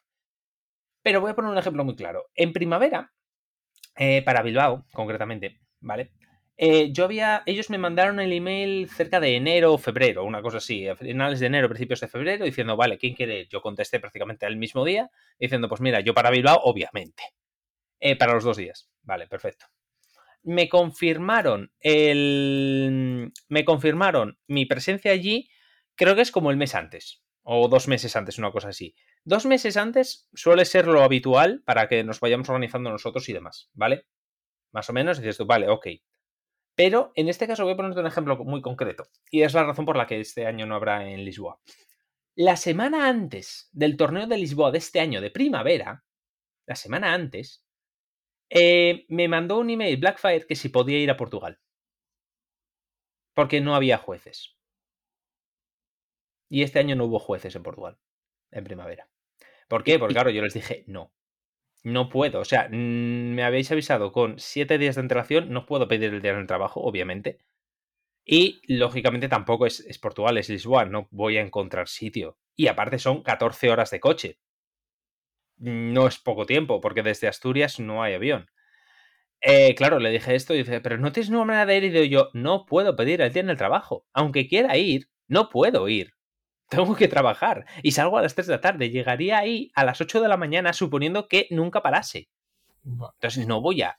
No voy a hacer eso, es peligroso. Aquí tengo una duda, eh, Jaime. eh, ¿A los jueces o pagan el viaje o tenéis que sacar de vuestro bolsillo? No, no, de nuestro bolsillo. Lo que nos dan es, dependiendo del nivel de juez, te dan un número de cajas por día, de una expansión que tú quieras. Y aparte las promos de juez, pero las promos de juez llegan siendo las mismas desde hace cuatro años, a ver si las cambian este puto otoño, Vale. porque si no voy a quemarlas.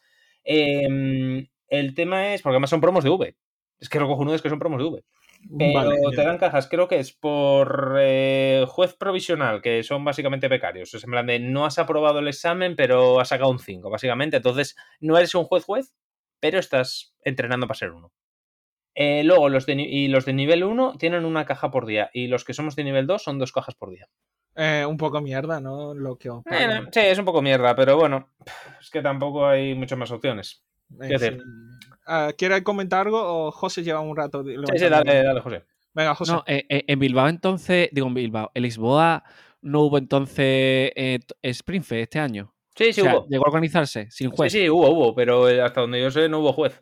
O si lo hubo fue el de la tienda, una cosa así, porque ya te digo que no, no sé, porque creo que todo, creo que a lo mejor consiguieron convencer a uno de los jueces que se acopló, de unos jueces ingleses que se acopló con el grupo inglés que iba a Lisboa, una cosa así, no sé cómo lo hicieron, pero creo que no había juez en Lisboa hasta donde yo sé. Vale, vale. Eh, creo que si no hay nada más comentar de esto, pasamos al siguiente tema, si queréis. Ah, eso parece. Bueno, aquí eh, se ha añadido a última hora un par de temas, la cual lo. Este es un tema que me interesa bastante. Overtrigger. Es que eh, esto lo, lo voy a comentar yo, ¿vale? Primero. Venga, es que en la, en la comunidad de, de Málaga, eh, donde, me incluyo, donde me incluyo, ¿no? Hay cierto descontento cada vez más, cada vez más descontento con el Overtrigger, ¿vale? Esto ya no es, esto es solo para saber en- si vuestra comunidad es igual o esto es solo aquí en Málaga. Yo el Overtrigger eh, no me llevo muy bien con él, ¿vale? Pero, José, con- tú no cuentas, eres un llorón. Sí, sí, bueno, también. Bueno, entonces, me gustaría saber qué pensáis vosotros del Overtrigger. Eh, bueno, pues eso. O eso. Venga, Troy. A ver, eh, creo que a nadie le gustan los overtriggers, pero en el momento que Bushi los ha puesto, pues tenemos que lidiar con ellos. O sea, no jugarlos de forma local como hay alguna vez que se ha comentado, es una mala idea, porque luego te vas a ir a los torneos oficiales y ahí van a estar. Eh, bueno, considero que a nadie le gustan, o sea, no conozco a nadie que diga, Buah, a mí los overtriggers me flipan, es una mecánica que el juego necesitaba. Nadie opina eso. Y bueno, yo creo que simplemente es, mm, a nadie le gustan, pero como existen, pues tenemos que tragar con ellos. Vale. Eh, Jaime, ¿quiere comentar algo de esto? Eh, sí, a ver, esto ya lo hablé en, mi podcast, en el último programa, hablamos precisamente de esto y, se habló, de hecho tenemos como media, media hora hablando de esto, de, tres cuartos de hora. Em, a ver, el tema de los overtriggers eh, no es eso, el problema de los overtriggers, a ver, siempre hubo mecánicas que parecen absurdas y de hecho el tema de los overtriggers no es muy diferente al de los heals, ¿vale? La gente siempre se queja de lo mismo, de, ay, me sale un overtrigger defensivo y entonces ya no puedo matar al rival, buah, buah, buah, buah. Si, le sale un heal al sexto, tampoco lo puedes matar. Es literalmente lo mismo. O sea, es, el mismo concepto. Ayer tuvimos el torneo de V en el que no hay overtriggers y estaba a punto de matar al de Pale haciendo el sexto daño, le salió heal defensivo al sexto y perdí. ¿Cuál es la diferencia? Ninguna. Eh, vale, ¿qué digas tú? Bueno, los overtriggers igual están mal pensados, que lo de 100 millones de poder, bueno, vale, que sí, que a lo mejor podían ser 10.000 de poder, vale, de acuerdo. Que podrían ser no sé qué, vale, sí, pero otra vez son problemas de diseño. En sí, el overtrigger como concepto, yo no le veo ninguna diferencia. Ahora bien, el ejemplo que siempre se pone, porque es que siempre se pone, porque es ese overtrigger, no son todos los overtriggers, es ese. El ejemplo que siempre se pone de overtrigger tóxico, overtrigger de hay que quitar los overtriggers, es el puto overtrigger de Brandgate. Ese admito que está mal diseñado. Lo de duplicar la fuerza, porque a ver, los overtriggers, vamos a poner un poco de contexto en esto. Los overtrigger, para los que no lo sepan, son un tipo de trigger especial que cuando lo chequeas te da 100 millones y luego aparte tiene un efecto especial, ¿vale?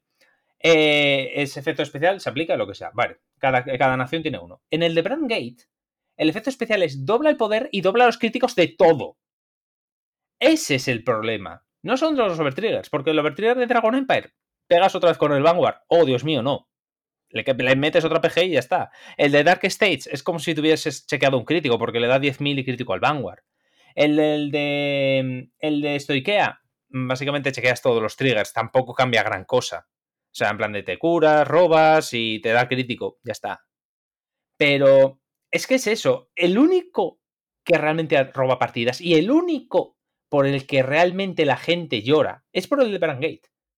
El de Brandgate es el que está dando el problema del overtrigger. Si ese trigger fuera otra cosa, o lo cambiasen, o directamente lo quitasen, solo ese, te digo yo que no había problemas de overtrigger.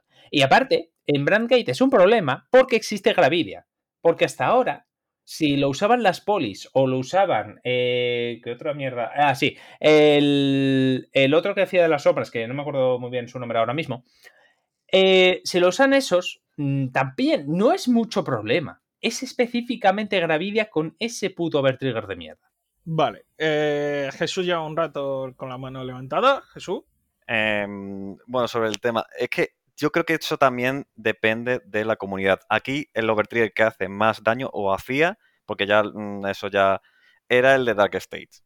Porque había mucho, hubo un tiempo en que había mucha gente que jugaba Dark States y que en turno 1 chequeasen ya el overtrigger, tú te quedabas mirando como, estoy jodidísimo, como no empiezo a jugar bien. Eh, así que eso varía, depende de la, comunidad. Y lo siento, Jaime, soy jugador de Dimension Poly y juego mucho Premium. Eh, pero no me baso en Overtrigger completamente. A mí lo que me da miedo de los Overtriggers es que hay muchos jugadores que basan su táctica en chequearle. Es decir, en chequear ese Overtrigger. Y eso a mí es lo que me da miedo, porque el jugador ya no explora la manera de jugar su mazo, sino explora la manera de jugar algún efecto del mazo y sacar el Overtrigger para matar al tío. Y es, de eso no. decir, contra, el juego no se basa solamente en los overtrigger, también se basa en la, mecánica y, cuánto exprimas esa mecánica de cada mazo.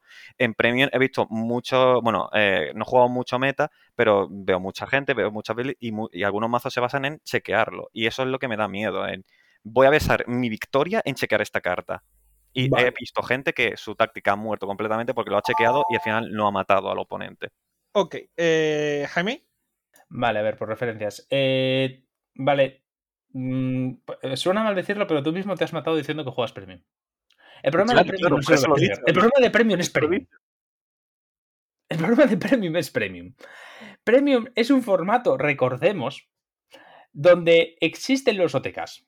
es un formato donde el que gana es el que tira el dado el más alto. O sea, y no me vale que no es más técnico. Los cojones más técnico. A ver, yo he visto, yo he hecho de juez de partidas de premium. Y ahí no quiero ni contar la de veces que el primero que tira el, o sea, que, tira el número más alto del dado es el que gana. Normalmente es así. E incluso, eh, aparte, todas las malas mecánicas. A ver, es que lo del tema de premium en sí es, una discusión completamente aparte. Pero eh, el Overtrigger es el lloro del día de, de Premium. Los de Premium, los jugadores de Premium siempre están llorando por algo. Antes del Overtrigger era Zazan. Antes de Zazan era Gastil. Antes de Gastil era la de OTT. Antes de la de OTT era y así. Están llorando algo. En este caso, estos primeros cinco meses, no sé, normalmente el lloro suele durar unos cinco o seis meses, el lloro es del Overtrigger. Vale, dentro de seis meses o dentro, bueno, no, que ya llevan llorando tres meses, dentro de tres meses, eh, aparecerá otra carta y llorarán por esa. Vale. Luego siguiente y así. Una, cosa, espérate. Eh, José quiere decir algo. Bueno, eh, yo lo que creo con el Overtrigger es que es una carta injusta. Porque más o menos todo lo puedes prever en Vanguard. Cuando va, tu oponente va a atacar y va a chequear, lo, puedes prever y poner cierto poder, ¿no? Pero con el Overtrigger, sabiendo que solo hay una carta, la única manera de preverlo es perfecta. Entonces, lo veo una carta más injusta, eh, aparte de los efectos extra que tiene, ¿no? Que, que lo demás, ¿vale? Por los 100.000 millones. No me parece una carta tan. Eh, pues no, no me parece tan justa, ¿vale? No por nada, por eso. Y luego el tema de Premium es un formato de Bushiroa y Bushiroa en teoría cuando crea cartas debería también pensar en todos sus formatos, ¿no? Lo que pasa que Premium es eh, la morralla que le mete todo allí y lo que pase pasó, ¿no? Y eso es un problema porque dudo que haga las cosas pensando en su otro formato. No, no, no. existe Premium, existe Premium porque porque no lo puede cerrar porque la gente se quejaría. Pero claro, tiene que dejarlo allí y que la gente se, invente su. Sí, sí. A ver, es que eso es el tema. Ninguna compañía piensa en el formato eterno. Magic no piensa en Legacy. Eh, no piensa en, Premium. Eh, Yu-Gi-Oh! no piensa en Yu-Gi-Oh! Vale, vale. Bueno, pero, que los demás lo hagan no quiere decir que Bushiroa eh, haga bien haciendo lo mismo. Bueno. A mi parecer. Eh, Jesús quería decir algo aquí. A ver, eh, que, sí, que, yo soy el que juega premio y yo soy el primero que lo diga. Este es el formato de vamos a coger porras, cañones y eh, quien sobreviva.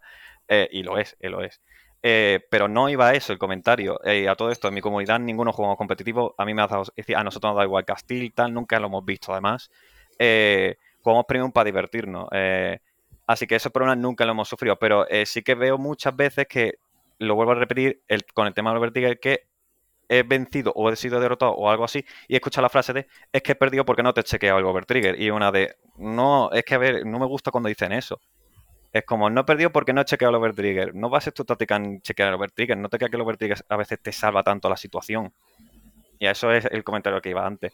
Premium en sí es otro tema que podemos estar hablando porque yo también tengo un montón de quejas sobre Premium y de cómo se lleva y un montón de cosas. Vale. José. Eh, lo tiraba levantado sin querer. Este es el momento de comentarle a todas tus quejas, Jesús.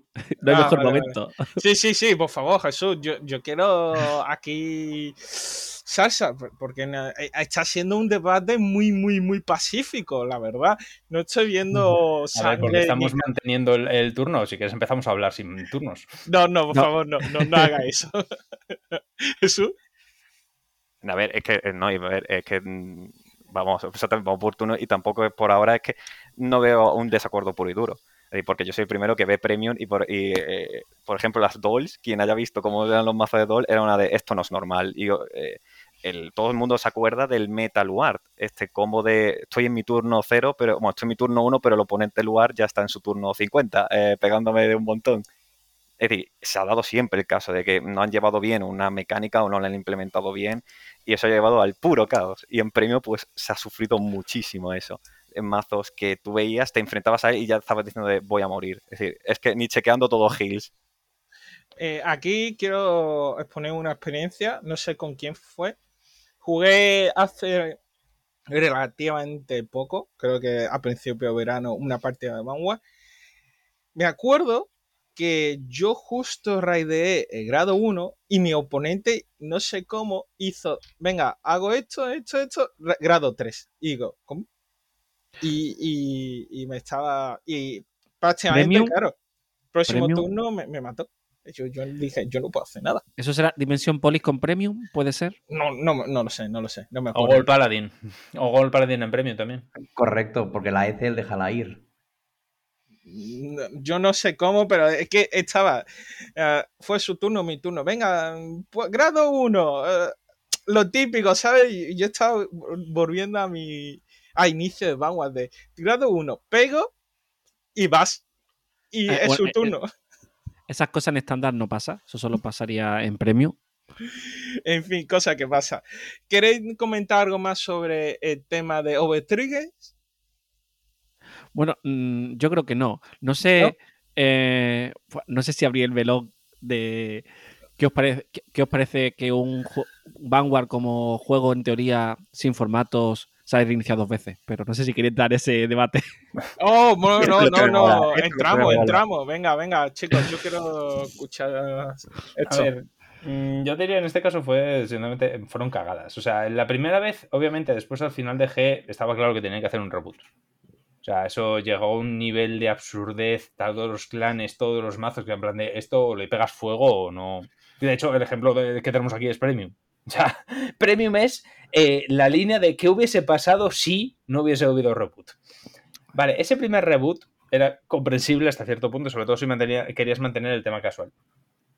Pero el segundo reboot, eso fue una puta cagada de la empresa de desarrollo, que no sé si en ese momento estaba internalizado o externalizada, no lo sé, pero fue una puta cagada, porque creo que nunca vi una escalada armamentística tan rápida como en el caso de V, porque fue el primer año, se mantuvo más o menos bien, y en seis meses el juego era, injugable. No, podías jugar. Era, imposible. De hecho, sobre todo fue la expansión esa de Luard, Gold y Link, que era en plan de mm, aquí se os fue la pinza. No sé qué, no sé qué coño pasó aquí, no sé si os metisteis una raya de más, no lo sé. Pero se os fue completamente la pinza. Eh, fue una cagada monumental. Ese segundo reboot eh, tuvieron que hacerlo para que el juego siguiese vivo porque, lógicamente, se tuvieron a malas con las tiendas, tuvieron a malas con los jugadores, tuvieron a malas con todo el mundo. Pero desde entonces, Vanguard, eh, yo siempre lo digo, está en el filo de la navaja por la sencilla razón de que, como la caguen otra vez, de esa manera, ¿vale? Que es otra de las razones por las que no pueden corregir el Overtrigger, porque es el gran, la gran apuesta para este formato, entonces no pueden hacer nada de momento. Si la vuelven a cagar, el juego desaparece automáticamente. Venga, eh, Troy.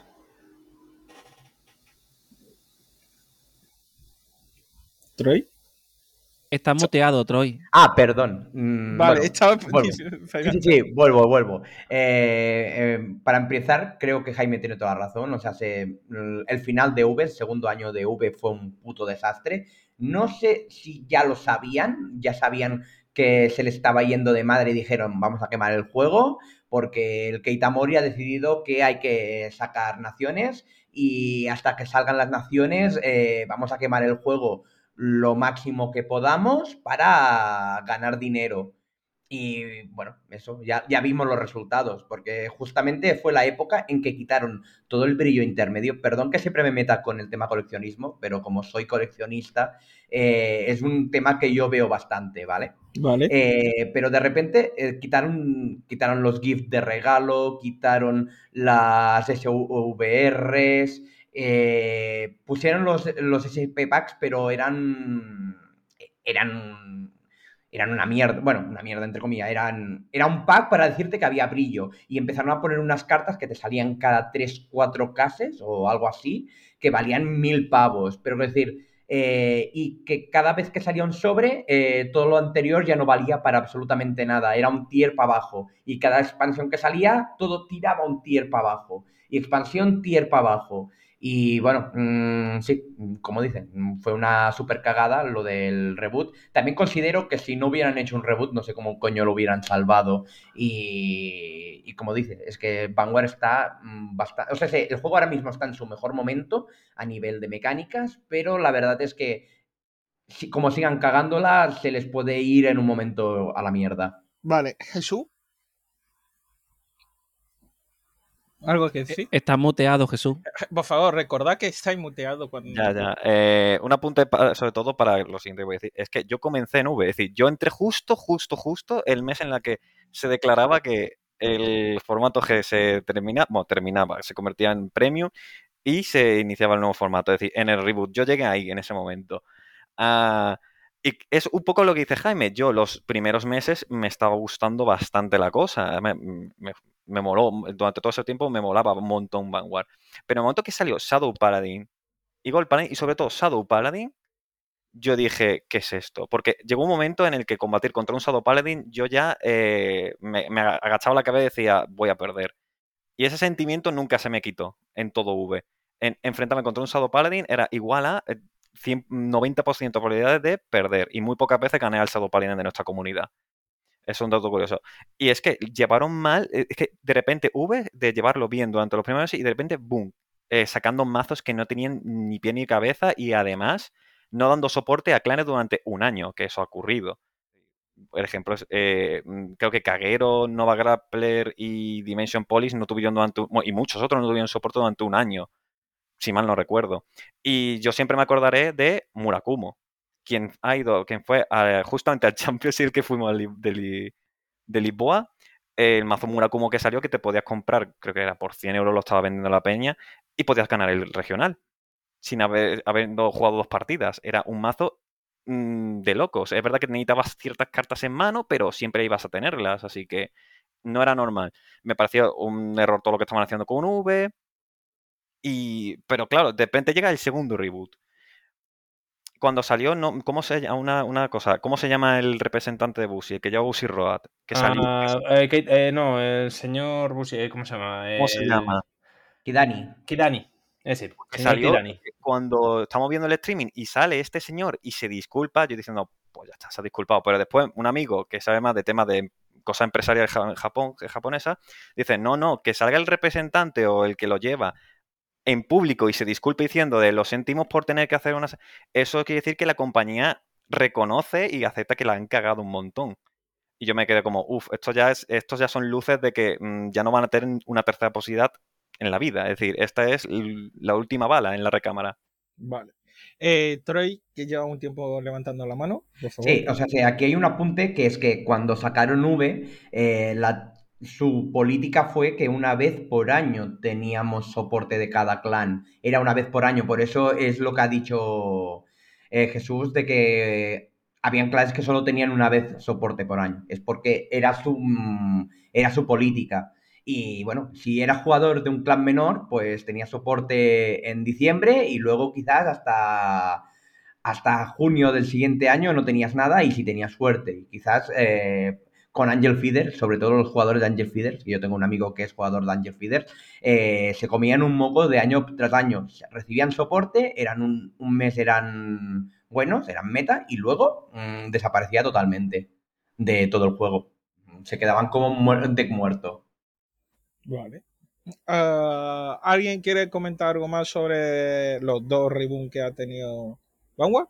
Eh, yo quería comentar una cosa, y es que supuestamente... Pues la próxima levanta la mano. Ah, la levanto. Eh, que supuestamente cuando hicieron el reboot dijeron, guau, Kitamori es El Salvador. Tres- seis meses después deja a Bushiroad. Mm, No sé qué pensar, pero bueno, a ver cómo avanza la cosa.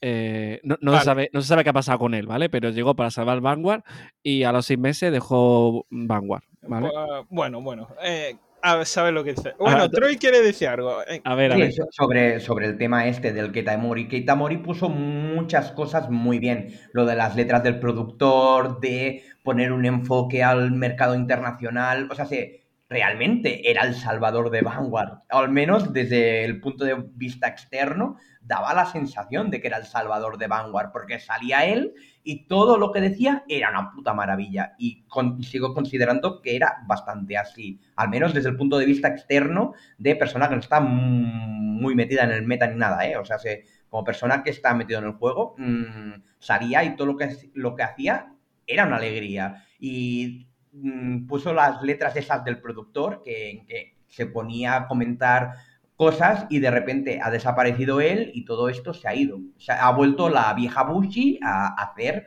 las cosas que hacen ellos. vale, eh, Jaime. Sí, a ver, respecto a lo de Keita Mori, es cierto que fue el, el salvador de Vanguard. El problema es que Keita Mori es- nunca fue un productor a largo plazo, en el sentido de que no porque no quisiera Bushi, sino porque en sí Keita Mori siempre hace lo mismo. Él aparece en un juego, arregla las cosas, se establece otra vez, mira, te lo limpio, te lo dejo bonito y demás, y luego a partir de aquí sigues tú. Y es lo que hizo. O sea, vino, o arregló lo de V, que hizo estándar, estuvo seis meses, lo arregló todo, este- dejó el formato muy limpio, muy bonito, a partir de aquí sigues tú. El problema fue el a partir de aquí sigues tú. Eh, pusieron a otro a otro productor internacional. de hecho, sacaron originalmente cuando anunciaron el sustituto de Kitamori, se supuso que dices tú, vale, pues este eh, seguirá un poco la línea que seguía él y demás y todo lo demás. Y originalmente los primeros meses sí que pareció que iba a seguir un poco la línea, pero ha desaparecido completamente. Y de hecho, teniendo en cuenta lo que se va, lo que vamos intuyendo respecto a las conversaciones que tenemos con Bushy Road y todo lo demás, los representantes que tienen en los discos y demás, eh, y demás, el, el tema internacional, mm, es lo que dice, él, eh, va a volver- está volviendo como una especie de lo anterior de, de Keita Mori. Mm, Yo creo más que nada porque sinceramente tienen esa, esa mentalidad. La mentalidad de mm, lo cuadriculado, lo volver siempre sobre lo mismo, en plan de a mí me han dicho que siga este camino y yo sigo exactamente este camino, mientras que Keita Mori tiene una mentalidad más occidental, más adaptarse un poco a la a lo que viene, ¿sabes? Un poco más improvisando, por decirlo de alguna manera. Eh, entonces, sí, yo creo que en parte sí que tienen razón en el hecho de que están volviendo a la, a la versión anterior. La duda será, es si conseguirán cambiar esa mentalidad y volver a una mentalidad un poco más abierta o volverán a cometer la misma cagada. Em, se sabrá con el tiempo y a la velocidad que va, yo calculo que en un año se sabrá aproximadamente, porque hasta ahora están tirando de las rentas de, de Keita Mori, ¿vale? De, de lo que había dejado establecido él. Entonces, tal, pero esas rentas se van a acabar, mm, yo calculo que en un año. Guau. Eh, Eh, un ejemplo muy claro de esto Jaime, es la- Jaime, ¿está diciendo que ah, Vanguard se va a la mierda de aquí a un No. año? No, no, no, no, no, no. Eso es Estoy diciendo que se sabrá si Vanguard se va a la mierda de aquí a un año. Se sabrá si va a ir a la mierda o no. Es decir, dependiendo, porque claro, esto por ejemplo que está diciendo mm, eh, Troy respecto al brillo, otra vez es una decisión comercial, puede ser buena o mala, pueden estar, vale, vamos a mandar este globo sonda, vamos a hacer en esta expansión que se haga esto, o en estas dos o tres expansiones y a ver qué pasa. Eso no es algo nuevo, todas las compañías lo hacen, ¿vale? Dice, vamos a probar a hacer esto porque al final, quiero decir, tienen que ir modificando su estrategia para ver qué pasa. Pero otra vez, eh, puede ser por eso, puede ser. Si es un globo sonda, lo rectificarán. Si no lo es, ahí estamos hablando de un problema. Eh, y de hecho, hay una cosa aquí que me mosquea, y cuando, porque esto fue otra, otro tema que además podemos hablar, que fue el tema de Botis.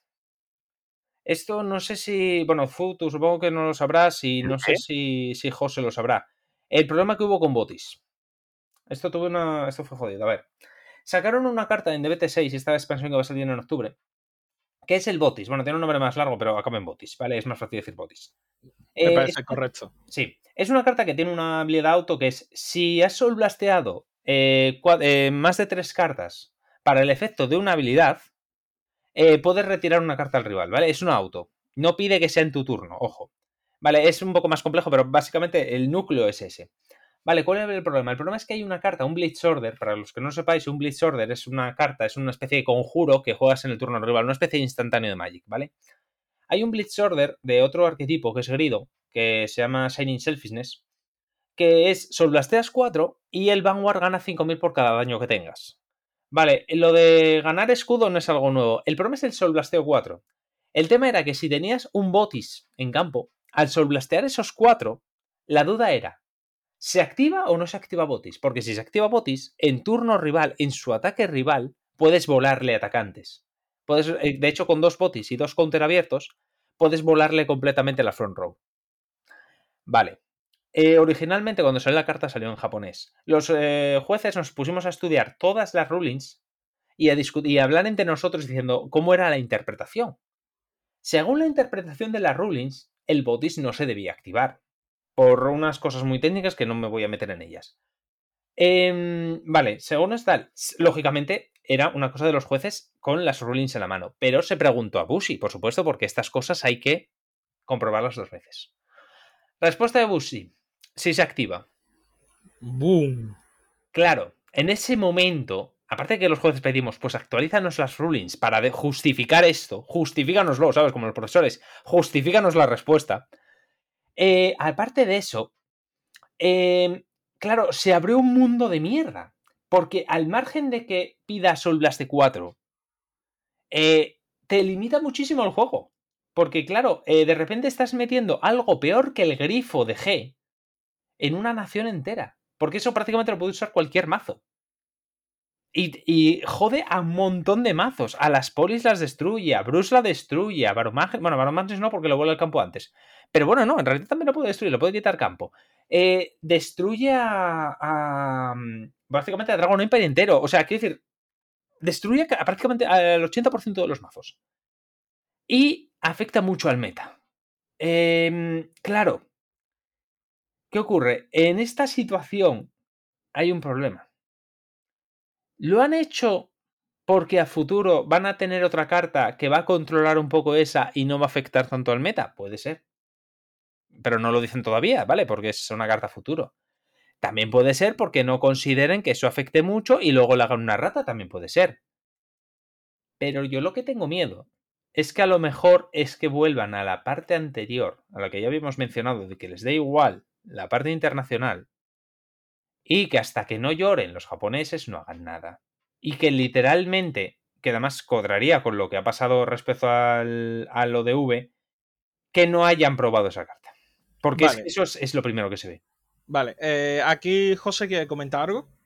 Eh, sí, eh, es que mm, para quien no lo sepa, bueno, en otros juegos retirar el turno del oponente quizás no es tan grave, pero en Vanguard es un mundo. O sea, te puede hacer perder la partida porque te retiren en tu turno algo, literalmente.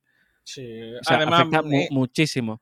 y, ya esto en Japón ya ha salido, ya están probando y ha habido muchas quejas.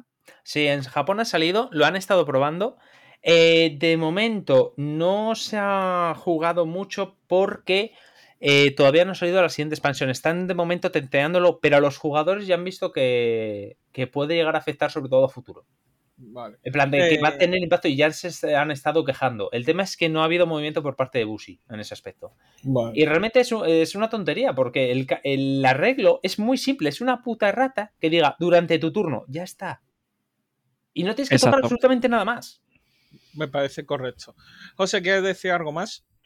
No, no, eso. O sea, ese ha sido un muy buen ejemplo de que Honorante está muy bien porque me extrañaría eh, que Bushiroa quiera que le tire cosas en el turno del oponente. Si es verdad que hay, eh, porque ahora mismo los Blitz salvo el de Contemplado y Quita Crítico, casi todos son de poder y no hay nada sin de controlar mesa del oponente. No, no, eh, Control de mesa. Ja, retirar el turno oponente. Háblalo en Dragon Ball. Exactamente. es que ese es el tema. Es que, pero la diferencia de Dragon Ball es que en Vanguard, si tú le retiras la front row al rival, sobre todo en estándar, eh, le bloqueas. Porque los Vanguards en sí no hacen gran cosa. Casi necesita todo. Claro, necesitas Riars. Entonces dices tú, a ver, eh, que me digas tú, oye, ¿le puedo retirar mesa al rival en mi turno? Vale, de acuerdo. Eso existe y está bien, no pasa nada. Pero es que, claro, eh, imagínate un Bruce. Oye, te voy a pegar con el, el, Eden, el primera hostia para luego standearlo. Vale. Shining Selfishness. Adiós al Eden y adiós al, pues, yo que sé, a la otra real que tengas. ¿Te queda la hostia del Vanguard? Sí. Adiós. Adiós, muy buena. Eh, José sigue teniendo las manos eh, levantadas. ¿Quieres decir algo más? ha sido sin querer. Yo creo ah, que este tema ya podríamos dejarlo. Ah, pues la próxima te castigo, ¿vale? Vale, vale. Eh, después de todo este tema, eh, creo que vamos a hablar sobre un par más. Por ejemplo, sobre premio que no llega a Spring Fest. Eso ah, eh, ya, lo hemos hablado, ¿eh? Ya lo hemos hablado. ya hemos hablado un poco, pero entonces lo vamos a saltar. Doble naciones. ¿Queréis hablar sobre esto o no? Esto, esto creo que es porque Jesús se siente traicionado de que al final la doble nación era mentira. Ah, vale, vale. Eh, pero aquí yo sigo que diciendo... Lo cuente, que lo cuente Jesús. Pero espera, aquí sigo diciendo como cuando Vanguard se volvieron naciones, yo desde este minuto uno dije, algún día habrá carta de doble nación.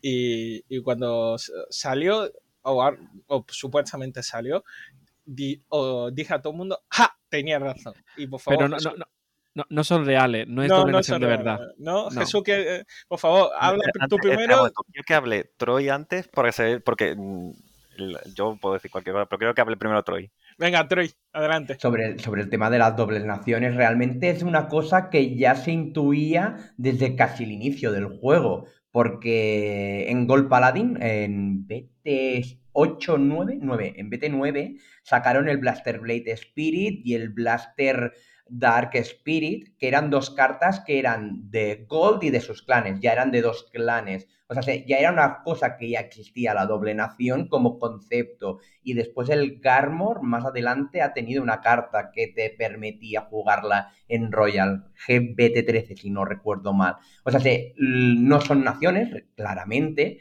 pero la idea del doble clan ya era una cosa que desde el inicio se intuía que iba a llegar. Lo Sí, único que sí. Aquí no hablo de una única carta que juegue en dos clanes dentro de la nación. No, yo digo de un- una carta que juegue en dos naciones diferentes. Eso es lo, lo que me refería.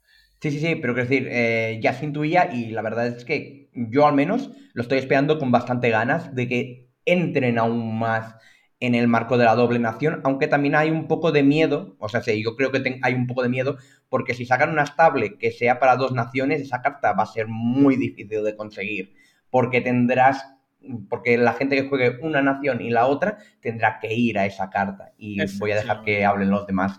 Bueno, uh, aquí voy a decir algo por si os interesa. Eh, por experiencia, en otro juego de cartas de carta que juega, este caso, de tipo color, de, ya sea Magic, Dragon Ball, etcétera, existe carta dual color que funciona para uno y otro, o solo funciona si, si juega esos dos colores, ¿vale?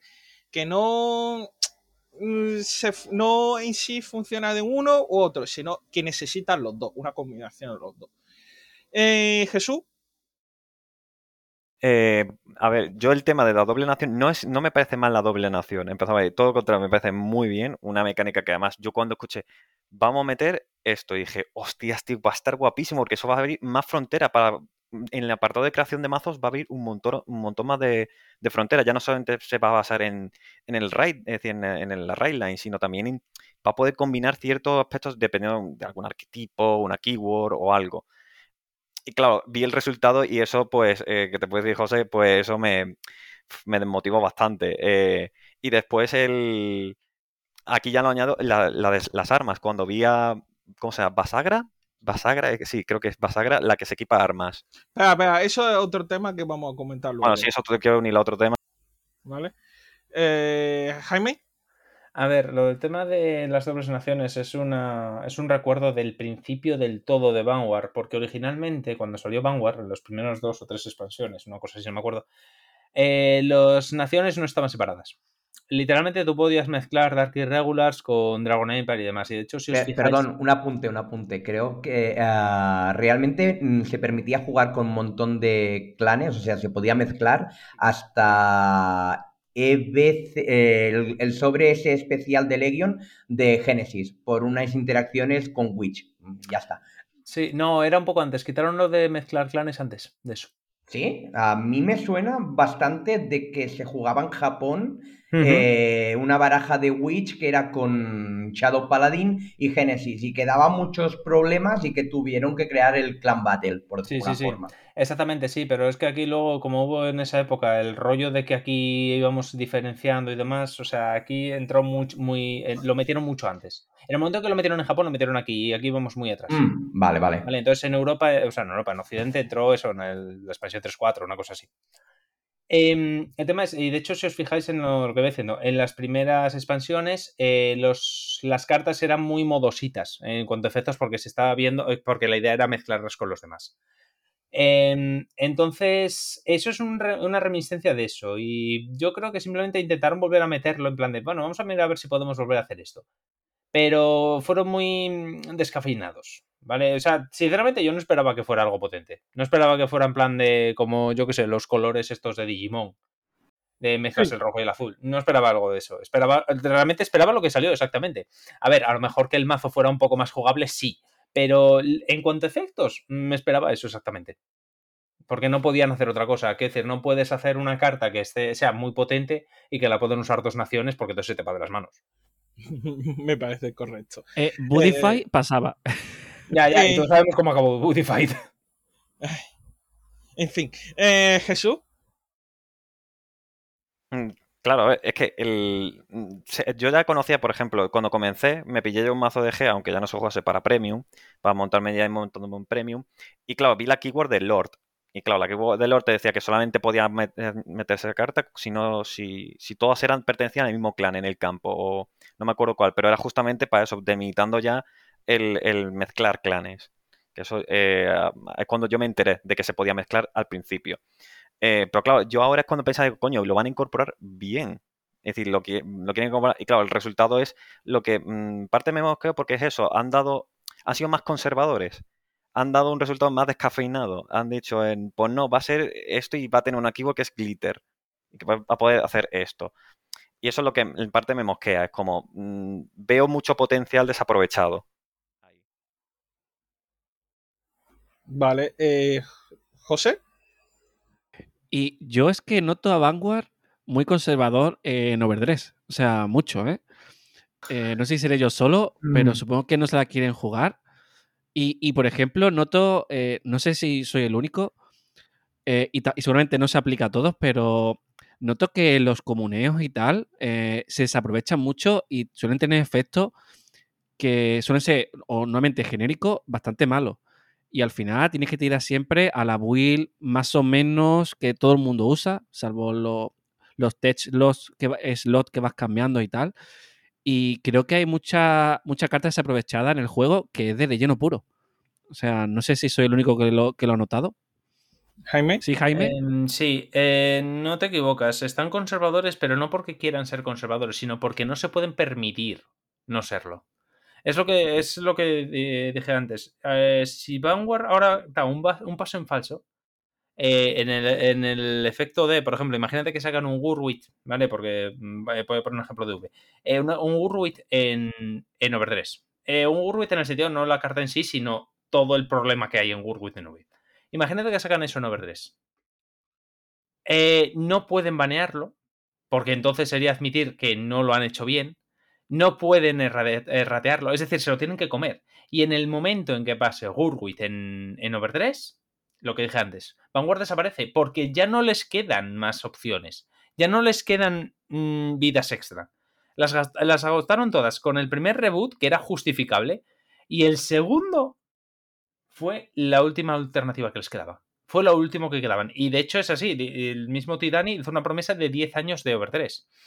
Entonces, a partir de ahí, tienen que ser conservadores y tienen que tener mucho cuidado con lo que sacan. Porque como saquen algo que no pueda ser arreglado fácilmente, o que no pase nada porque sea arreglado, yo que sé, eh, una errata por aquí, a lo mejor eh, un toquecito por allá, ¿sabes? En plan, por ejemplo, el tema de de el, el Magnolia grado 4 con el, con el inlet. Eso fue un baneo que dices vale, se os pasó un poco la carta y demás, podíais haberlo rateado, pero vale, la baneasteis, de acuerdo. Pero era justificable. Pero el problema es que como eso lo haga muy de seguido, eso es a lo que me refiero que el juego desaparecerá. Vale. eh, Jo- José y luego Jesús. Eh, sí, eh, es que yo noto que en Vanguard, Vanguard es un juego que es mucho más susceptible a romperse. Porque eh, tiene una, me- una, una mecánica tan eh, estricta que, como por ejemplo, el simple hecho de tener una carta de un oponente rompe el juego. Eh, pero luego ves Yu-Gi-Oh! que en la época GX, ¿vale? No voy a remontarme a Yu-Gi-Oh! de ahora, vamos a un, Yu-Gi antiguo, ¿vale? Existían acabar la Taffy así de gratis porque sí, ¿vale? Y, y no rompía el juego. Eh, cu- en Vanguard, que cualquier cosa salga del Sota Caballo Rey, lo rompe. ¿Crees que es porque es una mecánica tan estricta que es muy fácil eh, quebrarla y que pase lo que pasa? No. Es porque es una mecánica que te da mucha libertad. Es justo lo contrario. A ver, en el caso de Yu-Gi-Oh!, si te fijas, originalmente el primer Yu-Gi-Oh! Estamos hablando del de la serie, el de Yugi, el que eh, para mí personalmente el más divertido. Em, si te fijas, las cartas en sí eran muy genéricas. Entonces, ¿qué ocurría? Cuando dabas una carta que fuera medianamente potente, vamos a poner un ejemplo muy claro, el, mm, el dragón blanco de ojos azules, a poco que le quisieras hacer un poco de apoyo, rompías el juego y todo el mundo llevaba dragones blancos de ojos azules, o mago oscuro, llámalo X. Em, ¿Por qué? Porque todo lo demás era débil. Em, en el caso Yo no lo veo igual, ¿eh? No, Eh, no, no, espera, justo lo contrario. No, no, Vale, no, vale, espera, es que déjame explicar esto. En el caso de, de Yu-Gi-Oh! ese original, como digo, tú podías jugar todas las cartas, no estabas limitado por nada. ¿Vale? O sea, tú podrías meter en el marzo de dragón blanco, yo qué sé, el, diablillo, por decirte algo. Vale. eh, ¿Qué ocurría? En ese momento se notaba mucho más la diferencia de carta de una a otra. En el caso de Vanguard, es porque es un poco más. ¿Cómo decirlo? Em, es un poco más limitado. En el sentido de, por ejemplo, en el caso muy claro de Vanguard, no hay cartas que te curen. Es un, un ejemplo muy claro. En Yu-Gi-Oh, por ejemplo, tú subes y bajas vida. Y la vida no es más que otro recurso. En Vanguard es raro que bajes vida. Es muy raro. De hecho, no hay cartas. En V hay- han sacado ahora hace poco una carta que, que te cura, que es, el eh, que es el Metatron, maestro, maestro, no, Metatron, no sé cómo se llama. El de Ángel Feeder, no me acuerdo cómo se llama. Te cura. Pero fuera de eso son excepciones, porque no hay nada que te cure. La vida siempre va hacia adelante y rara vez te puedes curar con un heal, pero otra vez es un heal muy limitado. Vale, ¿cuál es el problema? El problema es que cuando tienes tantas variables, tienes un juego que la vida siempre va hacia arriba y muy poco hacia abajo. Tienes un juego que es dependiente exclusivamente de los combates, porque se centra mucho en las criaturas y la interacción entre ellas. Y tienes un juego en que tanto la mano como el daño son recursos que tienes que ir haciendo. Vale, cuando tienes todas esas, eh, todas esas formas, dar apoyo a algo que sea realmente potente eh, implicaría que uno de esas variables hacer que sea muy bueno en ellas. Vale, eh, esto se podría controlar si, por ejemplo, digas tú, eh, vale, tengo un mazo que se hace mucha mano. Vale, dices tú, pero entonces en ese momento no puede tener mesa. ¿Por qué? Porque si tienes defensa no tienes ataque. Un ejemplo de esto fue en V, los mazos de Protect. Tenían bastante defensa, pero no tenían ataque. Y acabó como acabó. Vale, y dices tú, vale, entonces no puedo darles defensa especialmente. Vale, entonces en ese momento no puedo hacer que algo sea especialmente bueno en defensa. Vale, pues les voy a meter ataque. Mm, Vanguard se basa en los combates. No puedes que hacer, hacer que uno sea mejor que todos los demás en algo que todos debéis hacer, porque entonces se te rompe eso. ¿Vas viendo? O sea, es decir, Eh, sí, a, eso me refiero con que es más eh, estricto, a que tiene menos variantes en las que mm, menos combinaciones, porque es lo que tú dices, es mucho más fácil romperlo. Lo que tú estás hablando tú de eso, exactamente. En el momento que te pasas un poco de uno, tienes que quitarle algo, y como no, eh, lo rompes. Pero a lo mejor, eh, digo, estoy hablando de Yu-Gi-Oh! como te puedo hablar de Magic, porque Magic Sí, que no sí, sé, o de otro, ¿no? En otro juego eh, es, hay muchas más variables y hay muchas maneras de. Aunque al final también de ataque, al final tienes que atacar en todos los juegos normalmente. Eh, hay muchas maneras de llegar a eso y no dependes tanto de la cantidad de manos, la cantidad de daño, o sea, porque encima en Vanguard también el, necesita los counterblast y todo. Ujú. Entonces, noto eso que en Vanguard es mucho más fácil, eh, como no tengan cuidado, de que lo rompan. Entonces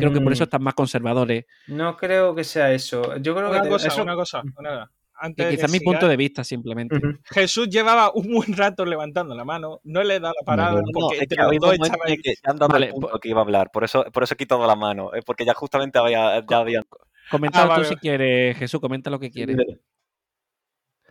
Eh, que no, Eh, que justamente de lo que, a ver, es que está- había estado hablando ya, ambos habéis, lo habéis dicho, es que Vanguard hay ciertos, hay ciertos efectos, mecánica por así decirlo, como quitar turnos, que no pueden aplicarlo. ¿Por qué? Porque Vanguard es un juego en el que generas también recursos y principalmente a la hora de combatir. Y en el momento que generes un mazo, así por decirlo, que diga no puedes combatir, ya el oponente no puede generar cierto recurso. El chequeo es un recurso súper, el principal, el chequear. Y si no puedes chequear, si no puedes combatir, pues no puedes hacer ya nada.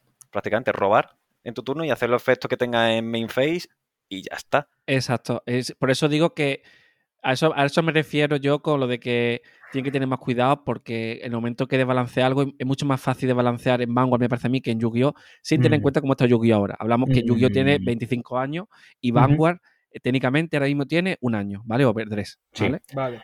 Eh, Mm. ¿Queréis comentar algo más sobre este tema? Sí, me gustaría responder a esto. Venga. Eh, yo creo que también el problema de esto es que estáis comparando dos, dos juegos que son completamente diferentes en un sentido. Eh, Yu-Gi-Oh, como os he dicho antes, y tal, eh, se la pela Yu-Gi-Oh.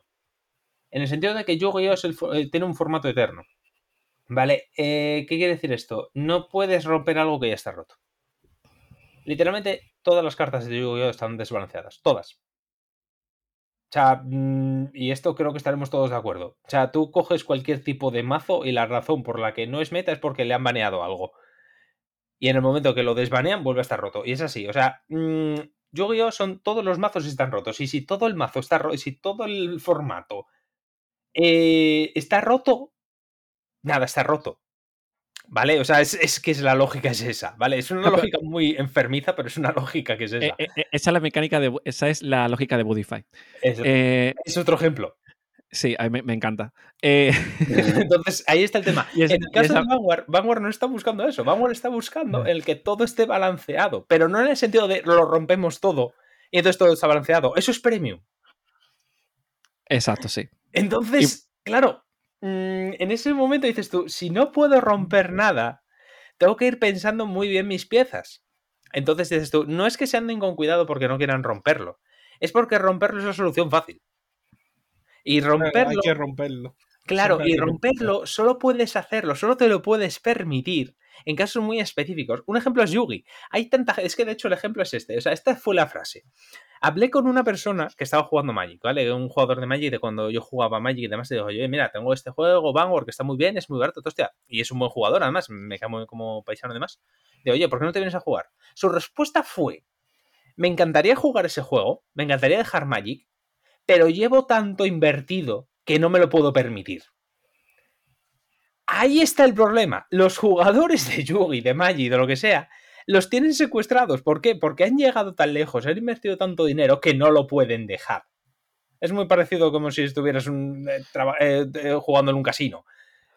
¿Sí- ¿Síndrome de Estocolmo o qué pasa? Exactamente. O sea, tú, por ejemplo, tienes un mazo de Magic, por decirte algo. Me he gastado 400 euros en un mazo de Magic y tengo toda mi colección de, de rojo azul, por decirte algo.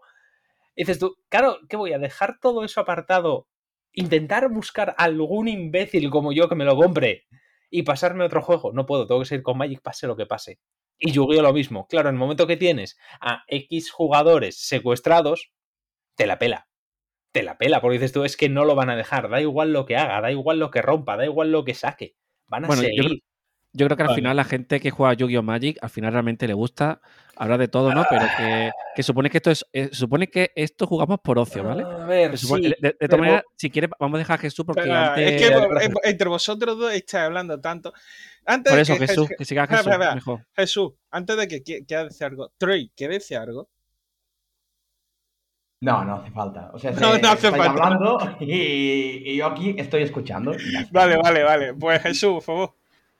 Em, que por el. eh, Porque habéis comentado ya Badify y eso, porque de Yu-Gi-Oh! no puedo decir nada porque lo dejé em, en, el instituto, eh, no eh, sé nada. y bueno, lo que sé son por parte de gente que juega a Yu-Gi-Oh! Y lo único que sé es que ahora mismo es no dejar jugar al oponente. Así me lo resumió un colega y dije, vale, que básicamente lo que ocurrió a Badify, porque José, tienes que recordar que Badify tuvo una época en la cual, venga, main phase, vale, eh, robo, eh, efecto counter, no puedes robar, eh, oh mierda, vale, activo esto, efecto counter, no puedes activar nada, de esto. oh vale, intento llamar a veces, no puedes llamar, y yo, su- yo sufrí un meta, varios metas de no poder jugar literal, es decir, era mi turno y me bloqueaba todo. Eh, no- todo. no- no- nosotros nunca hemos jugado así gordo Sí. loyalty. así, ¿eh? Ah, No, habló, yo, yo loyalty no. Eh, Aquí, pero es un aquí- es ¿eh? Es A mí- ¿eh? Hay mucha la a mí- Zu. ahí se ha jugado, lo siento, pero he, he de declarar eso. Y Ah, ya. eh, esa época, pues, me sentí como oprimido, porque a mí lo que no me gusta es estoy dedicando tiempo, tiempo y dinero a un juego en el cual se basa en si voy primero, el oponente no juega. ¿Por qué? Porque solo voy a impedir.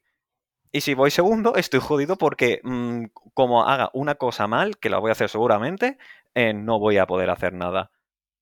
Ay, Es decir, puede estoy que te, pagando por puede- no jugar en, en ciertos casos. eh, Y puede eso que con más miedo. Y por eso me por gusta, Godpan- espera, espérate un momento. Y por eso me gustaba Vanguard, porque dije, pero Vanguard no puede caer en esto. Porque si lo hacen, se cargan el juego, porque se cargan la base del juego. Y una cosa buena que tiene Vanguard eh, a su favor. Vale, vale, vale. Eh, José, ¿qué quería decir? que, bueno, no- creo que en, en- en la comunidad de Málaga por lo menos no iba tanto gente a joder. Quizás Que no, más a que no joder. no. No, no, no- de esa manera de no dejarte jugar, eh, creo que no, no. O sea, eh, sé por qué hablas por loyalty y tal, pero no se jugaba tanto aquí. Ya, Eh, en fin. creo, vamos, eh, creo. De, to- de todas maneras, eh, bueno, ya está. Eh, Te doy sé, un mazo, qué te respiramos, sé te te doy un mazo de Hero World de hace tres años y prueba los resultados. ¿Eh? No, no, no sé por qué lo dice, pero bueno. eh, En fin, Vale, vale, bueno. pasamos al siguiente ma- tema. ¿Alguien quiere comentar algo más de esto? O si no, paso al siguiente tema. Paso al siguiente. Llevamos ya Venga, siguiente tema. Eh, los weapon o armas o lo que sea que... ah, no, es- es- ya se ha hablado eso también. No, no, Jesús ha que- intentado hablarlo y le he dicho, no, Eh, esto Lo, es lo he intentado porque básicamente es la misma, casi el mismo tema que la Double Nation. Son cosas que veo que desaprovecha. eh, Es eso. Es que por eso iba al mismo punto esas, ambas cosas. Ah, vale. Es que yo creo que ahora mismo las Rayland están hechas de una manera en que todas las mecánicas son únicas del mazo. O sea, no quieren hacer cosas como los Strike. Quieren hacer, incluso los Strike ahora Chronojet van a ser únicos para ese mazo. O sea, ahora las mecánicas, mira, en cierto modo como Bodify, cada mazo tiene su mecánica por separado, pero no, hay una mecánica genérica como un extra deck en Yu-Gi-Oh! cosas así que todos usen, sino que cada mecánica, mecánica por separado. Por eso las Weapon yo creo que es que no se utilizan para más, más allá de eso. Quizá la única mecánica que se utiliza para todo es set order, ¿vale? Que eso es a tutiplén, como tal, ¿no? Vale. Eh, si así, ¿a, uno quiere decir algo más sobre esto? Jaime, he visto su mano Sí, levantada. A ver, yo realmente es porque es algo que. Pero bueno, es algo que lleva pasando en Vanguard siempre. Intentan. Es que al final, si te pones a mirar Vanguard, tienes que diferenciar un mazo de otro de alguna manera. Eh, antes eran las. eh, cada clan tenía su estilo de dibujo, entonces podían repetirse mecánicas. Pues dices tú, vale, tenías a los piratas, tenías a los demonios, tenías a los no sé qué, tal, bueno. Pero es que ahora, claro, si te pones a mirar, mm, no hay diferencia a nivel estético entre los mazos en sí, salvo casos muy excepcionales como puede ser Bruce. Eh, casi todos los mazos, que decir, eh, por ejemplo, en Dragon Empire todos tienen dinosaurios, todos tienen dragones, no hay una temática concreta, ¿vale? Eh, claro, entonces tú, vale, tengo este mazo, pero es que si este mazo, suponte Bruce, que hiciera prácticamente lo mismo que hace Baromagnes, no habría diferencia. Entonces tú, ¿por qué voy a jugarlo? Entonces tienen que diferenciarlo de alguna manera. Dices tú, vale, que se desaproveche, es relativo. Eh, por ejemplo, en el caso de Babsagra, pues tiene lo de las armas, es su rollo. Y lo de Trickmoon es así un poco su estilo y estas cosas, dices tú, pero lo hace diferente del resto de mazos, lo hace diferente de Overdress, lo hace diferente de Eugene, bueno, cuando Eugene decidan qué es lo que hace. Eh, todas estas cosas. Entonces, al final no creo realmente que lo desperdicien. Lo que están haciendo es lo que siempre han hecho, intentar diferenciar cada mazo. Cuando quieres venderle el juego a una persona, dices, pues mira, eh, ¿qué te gusta jugar? Ah, pues tenemos esta chica que tiene armas y mira, se las vas colocando. O tienes este que vas evolucionando el bicho y es algo así muy visual para atraer a más gente. Porque claro, si dices tú, no, mira, tienes este mazo que tiene multiataque, y luego tienes este mazo que tiene multiataque, y luego tienes este mazo que tiene multiataque y todo así. Claro, la diferencia es, claro, porque al final Baromagnes, Bruce y, ¿qué te digo yo? Bairina, por ejemplo, tienen multiataque. La diferencia es cómo lo hacen. Entonces ahí está el tema, entonces es por donde lo vendes. Yo no creo que, lo estén desperdiciando, están haciendo lo que siempre han hecho. Lo que, que digas tú, bueno, ¿podrían sacar más armas? Sí, pueden sacarlas. Eh, acabarán sacándolas. O sea, hasta ahora, bueno, me imagino que a lo mejor en la siguiente expansión, en la de DBT7 y demás, a lo mejor saquen algún arma. Porque no puede ser que solo sea eh, escudo, pistola, espada y la lanza de los cojones. A lo mejor sacarán, yo qué sé, una ballesta o algo. Vale. Eh, ¿Alguien quiere añadir algo a esto? Yo creo que ya casi deberíamos ir cortando, salvo que alguien tenga un punto muy importante. Efectivamente, es lo que quería llegar. No- Nunca hemos Eh, grabado tanto, ¿eh? O sea, Eh, es que hoy somos muchos, pero bueno, lo que dice José tiene razón. Ya, ya en este punto de este debate ha sido, la verdad, muy tranquilo y me ha gustado muchísimo. ¿Alguien quiere añadir alguno, algún tema más? Porque yo tenía varios temas, pero mm, aquí yo, yo- añadiría una cosa, añadiría yo una cosa. Que dime. al final tanta queja, pero todo el mundo sigue jugando a Vanguard. Sí. Eh, eh, esto es como. Sí, claro, totalmente. sí, esto es como el, el meme de, también, de los Simpsons de en ese St- aspecto- Stacy Maribú. Sí, sí puedo. O sea, se- creo que aquí también es más por la comunidad. O sea, se- una de las cosas que, a- aparte de que es uno de mis juegos favoritos, eh, cuando me cabreo mucho con Bushi por cómo lo hace las cosas, eh, digo, bueno, pues mm, a tomar por culo el juego. Mm, estoy hasta los cojones. Pero luego te fijas, de, al menos en mi caso, de, hostia, pero es que la comunidad me gusta mucho. La comunidad son mi grupo de amigos. Son la gente con la que los sábados por la tarde me voy a echar unas pachangas o me voy de torneo, luego nos vamos a cenar y luego nos vamos un rato a donde sea. Y claro, ya no es solo el juego, es lo que tienes añadido al juego, que se ha convertido en el conducto social que mantiene quizás un grupo de amigos. Eh, y claro, si piensas, hostia, pues vaya eh, a tomar por culo el juego, dices, hostia, pues corto realmente el conducto. Y eso eh, creo que hay mucha gente que hace que diga, bueno, pues voy a seguir jugando el juego. Y otra cosa también, dices, a mí me gustan mucho los TGCs, dejo Vanguard, ¿a dónde me voy? Porque no es que hayan, eh, personalmente, no es que haya un TGC en inglés que digas, hostia, me lo voy a pasar mejor que hay en Vanguard. Eh, Vale. Dentro de lo que hay, creo que es lo menos malo. O sea, Vale. se- Aquí, Troy, yo te voy a decir aquí desde no- mi perspectiva, porque eh, de nosotros soy el único que ha dejado totalmente Vanguard. Eh, la eh, lo bueno es que nosotros, cuando, yo cuando he dejado Vanguard, eh, no he perdido ese grupo de Vanguard, porque al fin y al cabo todos jugamos en la misma tienda. Entonces, esa tienda tiene varios juegos. Por ejemplo, ahora ju- juego Get Rule con muchos de ellos. Mm, pero, por ejemplo, con la gente de Cádiz ya no juego Vanguard, por me da pena, pero bueno, no pasa nada, seguimos alguna vez en contacto, se viene y tal. Y he buscado otro TCG y me sigo pasando muy bien ese TCG.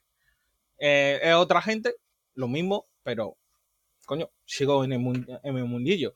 Y bueno, José quería decir algo. Eh, que al final lo que ha descrito Troy es un poco lo que hemos hablado antes de Yugi Magi, de que la gente no lo deja. Y al fin, a lo mejor esa gente no deja a Yugi Magi aunque se queje por la comunidad, porque tiene amigos allí y tal. ¿no? O sea que al final también está secuestrado Troy. Eh, está- estamos todos secuestrados. Totalmente. Bueno, y también, hay, también está la cosa de que como soy coleccionista, me gusta mucho coleccionar las cartas. El arte me sigue gustando mucho, me gusta muchísimo la parte eh, clásica de Vanguard, me gustan muchísimo la- los artes actuales, me gusta mucho el anime. Y aunque lo lleve mal Bushi en algunas cosas, tampoco me da la sensación de que lo lleve tan mal como para decir "Mm, no vale la pena seguirlo jugando, porque Bushi en Japón no lo está haciendo mal realmente. Sí, Eh, al final un- tienen sus problemas. Al final todas las Troy es un compañías... ¿eh? Eh, eh, Me acabo de dar cuenta que Troy es un José, pero en ¿Por qué? Vanguard. Y Jos- porque se- co- José colecciona, en su tiempo con Buddy se coleccionaba todo Y- de su mundo de Buddy y Y ahora sigo se cole- haciéndome mazos de Buddy. sigo Efectivamente, y, si, y sigue coleccionando ahora cosas de Rule, aunque no sea de- suyo. es Como... Sí, y, eh, en Buddy me hice hace una semana me llegó lo de mi, mi nuevo mazo de Buddy. Sí, O sea, sí. yo sigo haciéndome mazos. Bueno, eh, Jesús quería decir algo. Bueno, yo creo que soy el único caso que estoy más en, el estado opuesto de estoy en proceso de irme quitando de Vanguard. El, eh, bueno, José, ya se lo sabe, pero mm, claro, yo desde hace un, tiempo, pues, en las partidas en Overdress mm, no siento mm, diversión, alguna la he terminado, he estado aburrido, y así que me decidí a dar- darle un tiempo y ahora ya está más en proceso de voy dejando, sobre todo porque van a salir TCGs que me gustan más y llevo siguiendo durante más tiempo. Es decir, eso a, a un poco a lo de Troy, diciendo, deja Vanguard y a dónde te vas. Digo, en mi caso lo contrario, hay muchos TCGs que me gustan, pero todavía no han salido. Y ahora Eh, está saliendo. Y siempre hay posibilidad de un poco en- para conectar con José, el caso de José y Zu, que Sí. perdieron Badify, pero Gay Ruler apareció. Eh, Sí, y- y, yo con hay- Vanguard estoy también así, ¿eh? Yo estoy un poco como tú. No me, o sea, juego, tengo mi mazo, pero no tengo el hype. O sea, yo no he vuelto a recuperar el hype desde que acabó G. Claro, O sea, Es un poco- con V y con OVD y nunca he Me- llegado a estar al nivel de, de G. Claro, es un poco mensaje para todos los jugadores de eh, si dejáis de jugar Vanguard o dejáis de tener la chispa por Vanguard, no es el fin de tu vida de TCG. Todo lo contrario, de- depende más de la comunidad, como ya hemos hablado. Hay gente que sigue jugando a Vanguard por la pedazo de comunidad que tiene. Aquí me ocurre mucho que sigo jugando a Premium por la comunidad.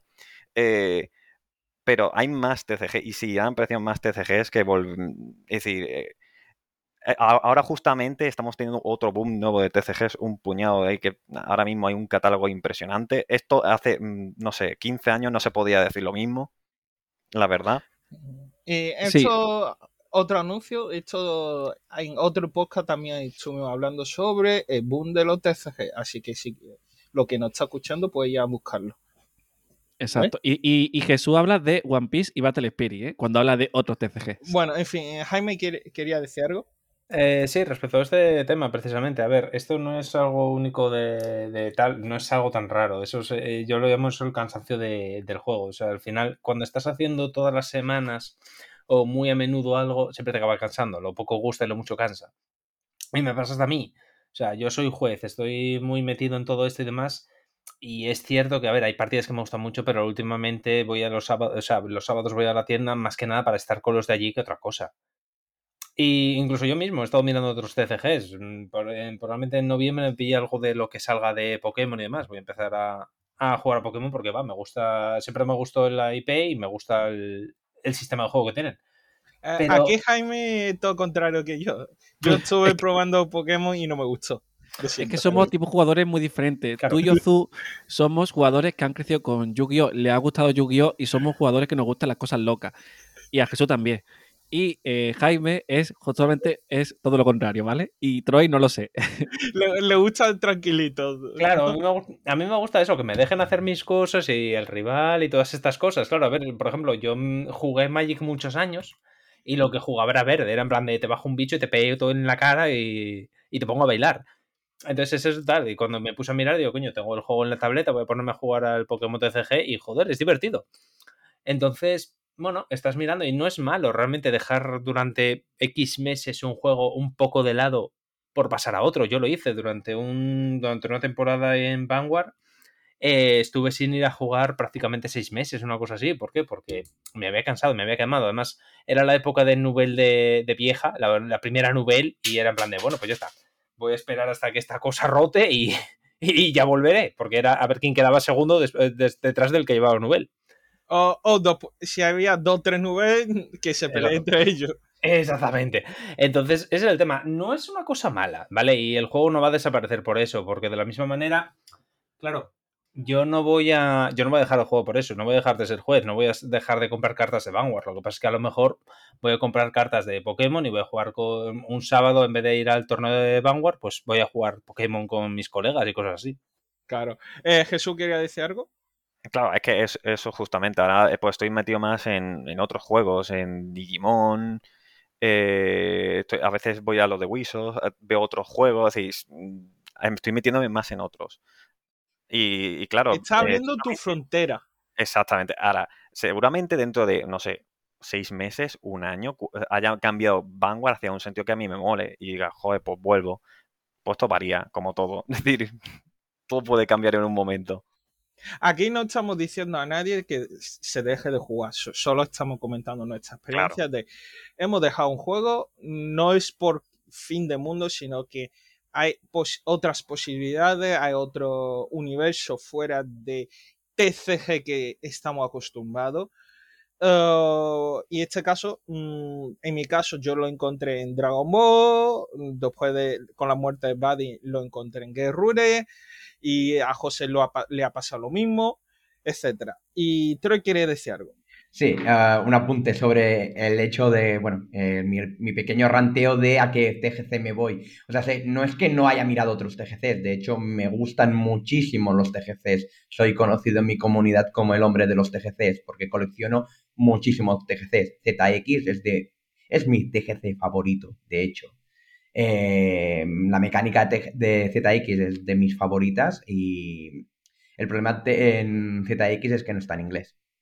Mm, y bueno, los datos también son un problema.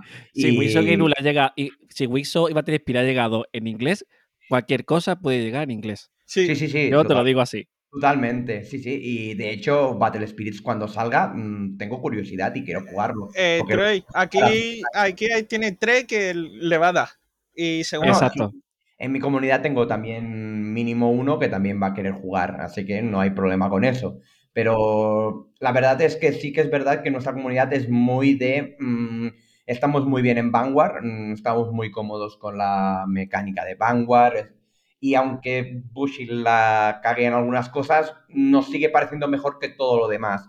Mm, Por ejemplo, yo no me meto en Yu-Gi-Oh, aunque me guste el juego de cartas, etc, etc, porque me parece una barbaridad todo lo que tienes que pensar para jugar una, una partida pachanga. Porque ahora que si las hand traps, ahora qué más hay, las links, las no sé qué, hay un montón de cosas, de conceptos que hay que tener en cuenta. No quiero meterme, estoy bastante fuera ya de, de Yu-Gi-Oh! Claro, y eh, Magic nunca me ha gustado. sí, sí. Por eso crearon las Duel, porque la curva de aprendizaje para entrar es muy grande ahora mismo. Sí, sí, sí. Entonces, ahora las Duel lo, simplifica. Ahora es imposible. Si Y- sacaran Rush Duel sería otro tema. Mm, Claro. Me metería bastante fuerte. No, porque- Y nada, ¿aquí alguien quiere comentar algo más? ¿Nadie? ¿Nadie más? Bueno, después de estas dos horas largas de debate vea, y ¿eh? comentarios, no vea, eh, sé que todos estamos un poquito cansados, no lo sé. Eh, y, y nada, desde Carta de Aventura os damos muchísimas gracias por venir, eh, de parte de José mío, eh, por haber sacado un ratito, en concreto dos horas de vuestro tiempo para dedicar a hablar y comentar sobre este tema tan interesante que, que hemos que José nos han traído y que Yo, yo tengo una cosa más que decir, ¿eh? venga También. me Si alguien ha llegado, si alguien ha llegado a las dos horas y está escuchándome ahora mismo, muchísimas gracias por escucharnos dos horas, porque hay que tener ganas, ¿eh? o, a ver las cosas como son puedes escucharlo durante varios días sabes Si no- Eh, sí, sí. Nuestros pero- programas de Ban Café las metías de dos horas y tenemos audiencia. ¿Ves? Eh, vale, Nosotros siempre grabamos media hora más o menos. media hora un poco No, pero más. los programas de dos horas son bastante buenos porque los pones de fondo y haces otra actividad de mientras y haces las dos cosas a la vez. O sea, sé, quizás el de dos horas bastante mejor, al menos desde mi punto de vista. Bueno, bueno. Pues nada, lo dicho, muchísimas gracias a Jaime, a Troy a- y a Jesús por venir a dedicar vuestro tiempo y a José no, porque José es un llorón y siempre está aquí. Y José, ¿quieres decirle algo a nuestro invitado? Que muchas gracias por venir y ya nos veremos más, porque siempre trae- traemos invitados cada dos por tres. De hecho, el siguiente seguramente venga Jesús. Uh, o Troy, o Jaime, yo qué sé. No, es que el siguiente debería ser de One Piece. Por eso. O- o- uf, Eh, y- ya, ya tendremos Por eso que te ver. digo. Ah, ya, eh, te- ya vamos a ir viendo. Eh, ¿Todo el mundo sabe cómo hay que acabar el episodio? Pues yo, de hecho, no. No, Vale, no me acuerdo. Es que no, no nos escuchan.